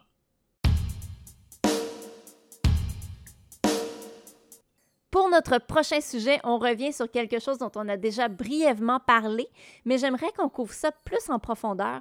C'est l'idée que les vaccins ARNM, dont ceux de Moderna et de Pfizer, modifient notre ADN. Tu nous as déjà dit que ce n'était pas le cas, mais je voudrais que tu nous expliques mieux. Un petit peu plus de détails. OK, on va voir ce qu'on peut faire. Alors, une grande partie de cette croyance et des effets que cela pourrait avoir est l'idée qu'on peut jouer avec la pureté du corps humain, tel qu'il nous a été donné par Dieu ou la nature, ou peu importe quoi. Évidemment, quand on fouille d'un peu plus près, on voit bien que cette pureté, c'est de la purement imaginaire. Tout ça, c'est juste un paquet d'à peu près, puis de juste assez bon pour nous permettre de survivre. Mais au bout du compte, pour ces personnes avec ces croyances, l'idée de quelque chose qui peut changer notre corps est aberrant. Donc, euh, quand les mots vaccin ARNM sont apparus, ben, ils ont immédiatement sauté sur l'idée qu'ils pourraient modifier notre ADN. C'est vrai, hein? il y a plein de mots qui font peur là-dedans et qui ressemblent au mot ADN. Et oui. Évidemment, le problème est que les vaccins ARNM ont été délibérément conçus pour ne pas pouvoir modifier l'ADN. Évidemment, ils te répondront qu'on ne sait jamais, que comme dans Jurassic Park, life finds a way. Mais en disant ça, ils supposent que la manipulation de l'ARNM est quelque chose de nouveau qu'on ne connaît pas vraiment, alors que c'est absolument faux. L'ARNM est étudié, est étudié depuis les années 1960. On comprend donc très bien son fonctionnement. Mais pour produire des anticorps, on introduit une forme du virus SARS-CoV-2 dans le corps. J'ai déjà entendu parler de virus qui réécrivent l'ADN de leur hôte. Ça serait pas possible ici? Non, puis voici pourquoi. En fait, tu as parfaitement raison, il y a des virus qui sont capables de modifier l'ADN de leur hôte. On les appelle des rétrovirus. De façon normale, une partie de l'ADN d'une cellule de un à plusieurs gènes va être transcrite dans une molécule d'ARNM comme intermédiaire et sera ensuite traduite en ribosome et puis en protéines. Pas, pas important, je vais juste vous donner une petite idée. Mais dans des circonstances normales, la transcription inverse, c'est-à-dire de l'ARNM vers l'ADN, est impossible. On ne peut pas faire ça, on ne peut pas coder une ARNM dans l'ADN. La seule exception est pour les rétrovirus ARN qui sont capables de prendre le code de l'ARNM et de l'insérer dans l'ADN d'une cellule. Sauf que ça demande une enzyme spéciale que les cellules de mammifères dont nous sommes ne possèdent simplement pas. Faut donc qu'elle soit fournie par le virus lui-même, et le virus SARS-CoV-2 ne la possède pas, tout simplement. Euh, peux-tu nous donner un exemple de rétrovirus? Ah oui, le virus VIH1 euh, qui cause le sida en est un. Il va modifier l'ADN du système immunitaire pour y intégrer son code et le, rendre moins fort. Un autre argument utilisé par les antivax, c'est que la molécule synthétique d'ARNM utilisée est plus résistante et a une demi-vie plus longue qu'un ARNM normal. C'est quoi ça, une demi-vie? Mais dans ce cas particulier, c'est une mesure de la durée de l'existence d'une cellule de vaccin dans le corps. Ça correspond au temps pris pour que la moitié des cellules soient détruites, parce qu'ils ne meurent pas toutes en même temps. Les molécules d'ARNM normales sont des molécules instables qui se détruisent assez rapidement, et d'ailleurs c'est un problème, et donc leur demi-vie est trop courte pour être utilisée dans le vaccin. Les scientifiques ont donc créé une cellule d'ARNM avec une plus longue demi-vie. Les antifax se sont emparés de ce fait pour dire que l'ARNM est tellement solide qu'elle peut se rendre jusqu'au noyau de la cellule sans être détruite. Mais même ça, c'est pas vrai. En tout cas, pas complètement. Elle est plus résistante, oui, mais c'est pour ça d'ailleurs qu'on doit attendre entre 10 et 14 jours après la vaccination, le temps que le système immunitaire réagisse. Mais c'est beaucoup moins que le temps que ça prendrait pour avoir certains des effets décriés. Encore une fois, on sait très bien comment ces molécules fonctionnent, et même là, disons que quelques molécules du virus réussissent à se rendre au noyau. So what? Elles n'ont pas le mécanisme nécessaire pour une transcription inverse dans l'ADN, puisque ce ne sont pas des rétrovirus. Ok, ok. Merci. C'est plus clair. De rien.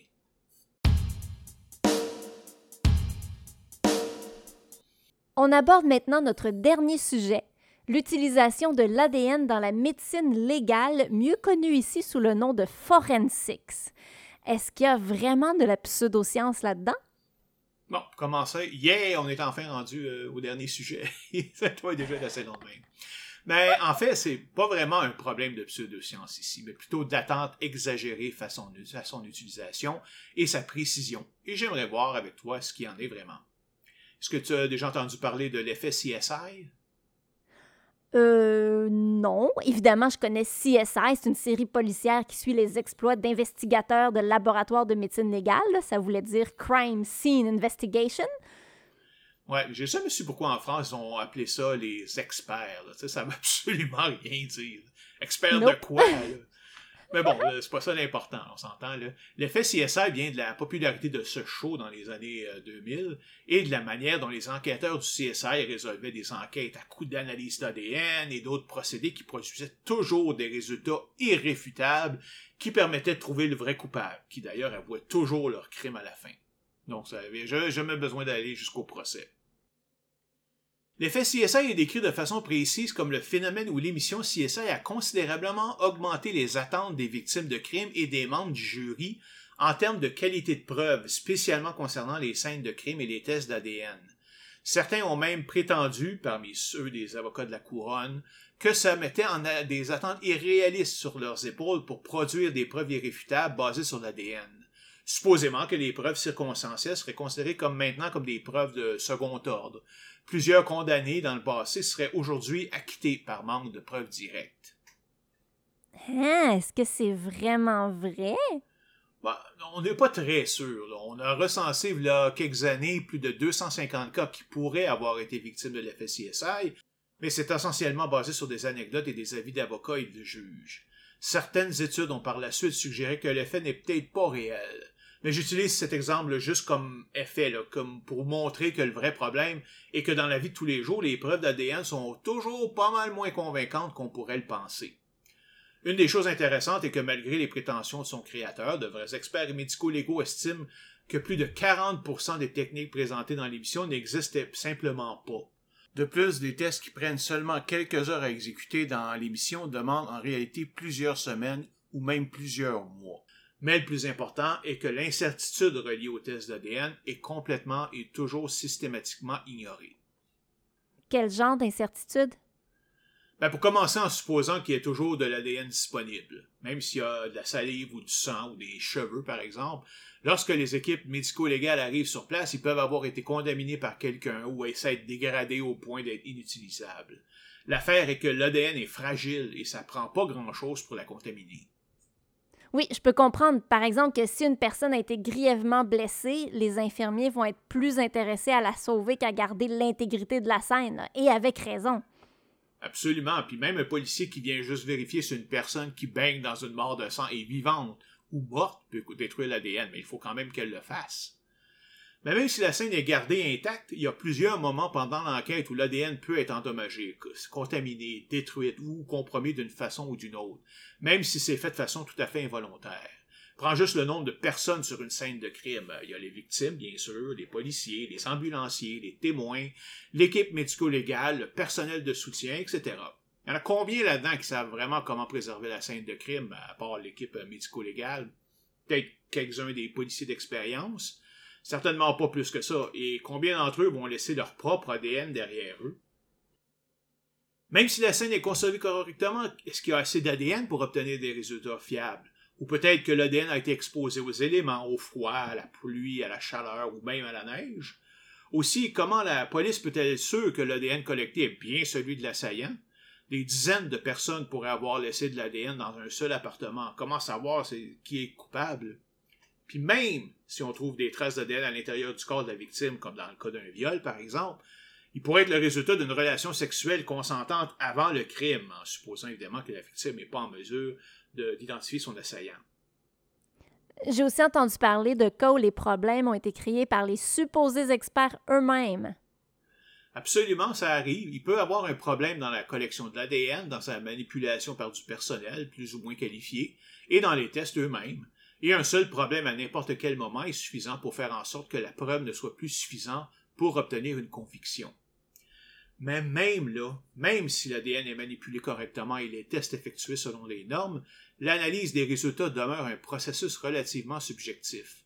Pour le démontrer, certains chercheurs ont soumis les mêmes résultats de tests à 17 experts en analyse d'ADN et ont obtenu des résultats, hmm, des analyses assez diverses. Hein, comment ça? À cause de biais euh, cognitifs chez la personne qui fait l'analyse, Statistiquement parlant, un scientifique informé du fait que la police pense qu'un certain individu est coupable aura plus tendance à trouver quelque chose qui va l'incriminer que s'il n'était pas au courant. Parfois, c'est par pression par les policiers ou les avocats de la couronne. Parfois, c'est fait volontairement pour les aider ou par conviction personnelle que l'accusé est coupable. C'est d'ailleurs pourquoi les avocats de la défense vont toujours utiliser leur propre expert d'ADN qui ne sera pas soumis à ce biais. Mais ceux-là, euh, ils n'ont pas le bien inverse de favoriser la victime. Après tout, s'ils font ça, ils auront plus tendance à être engagés par les avocats de la défense en général. Et voilà, et donc ce qui rend l'interprétation de l'ADN encore plus complexe et subjectif. Et pour ajouter un autre niveau, même si on a un exemple d'ADN parfait, le processus de comparaison avec l'ADN du suspect, lui, n'est pas parfait. Comment ça? S'il y a une chose que je pensais certaine, c'est bien ça? Et non, tout simplement car on ne fait pas une comparaison complète gène par gène.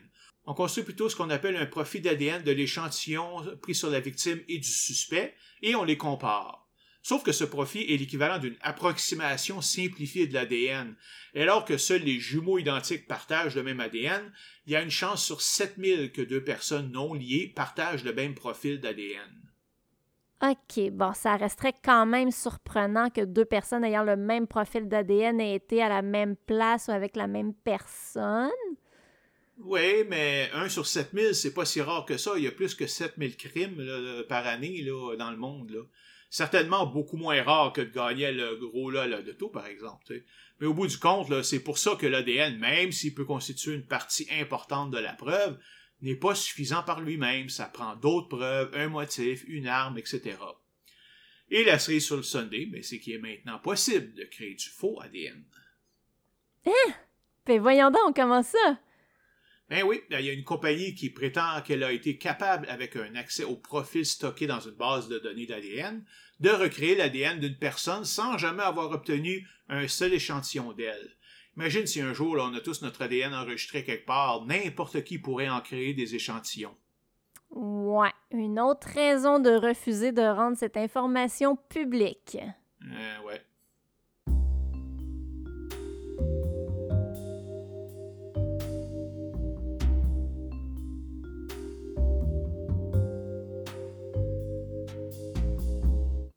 Et ça a été long à venir, mais cet épisode est enfin terminé.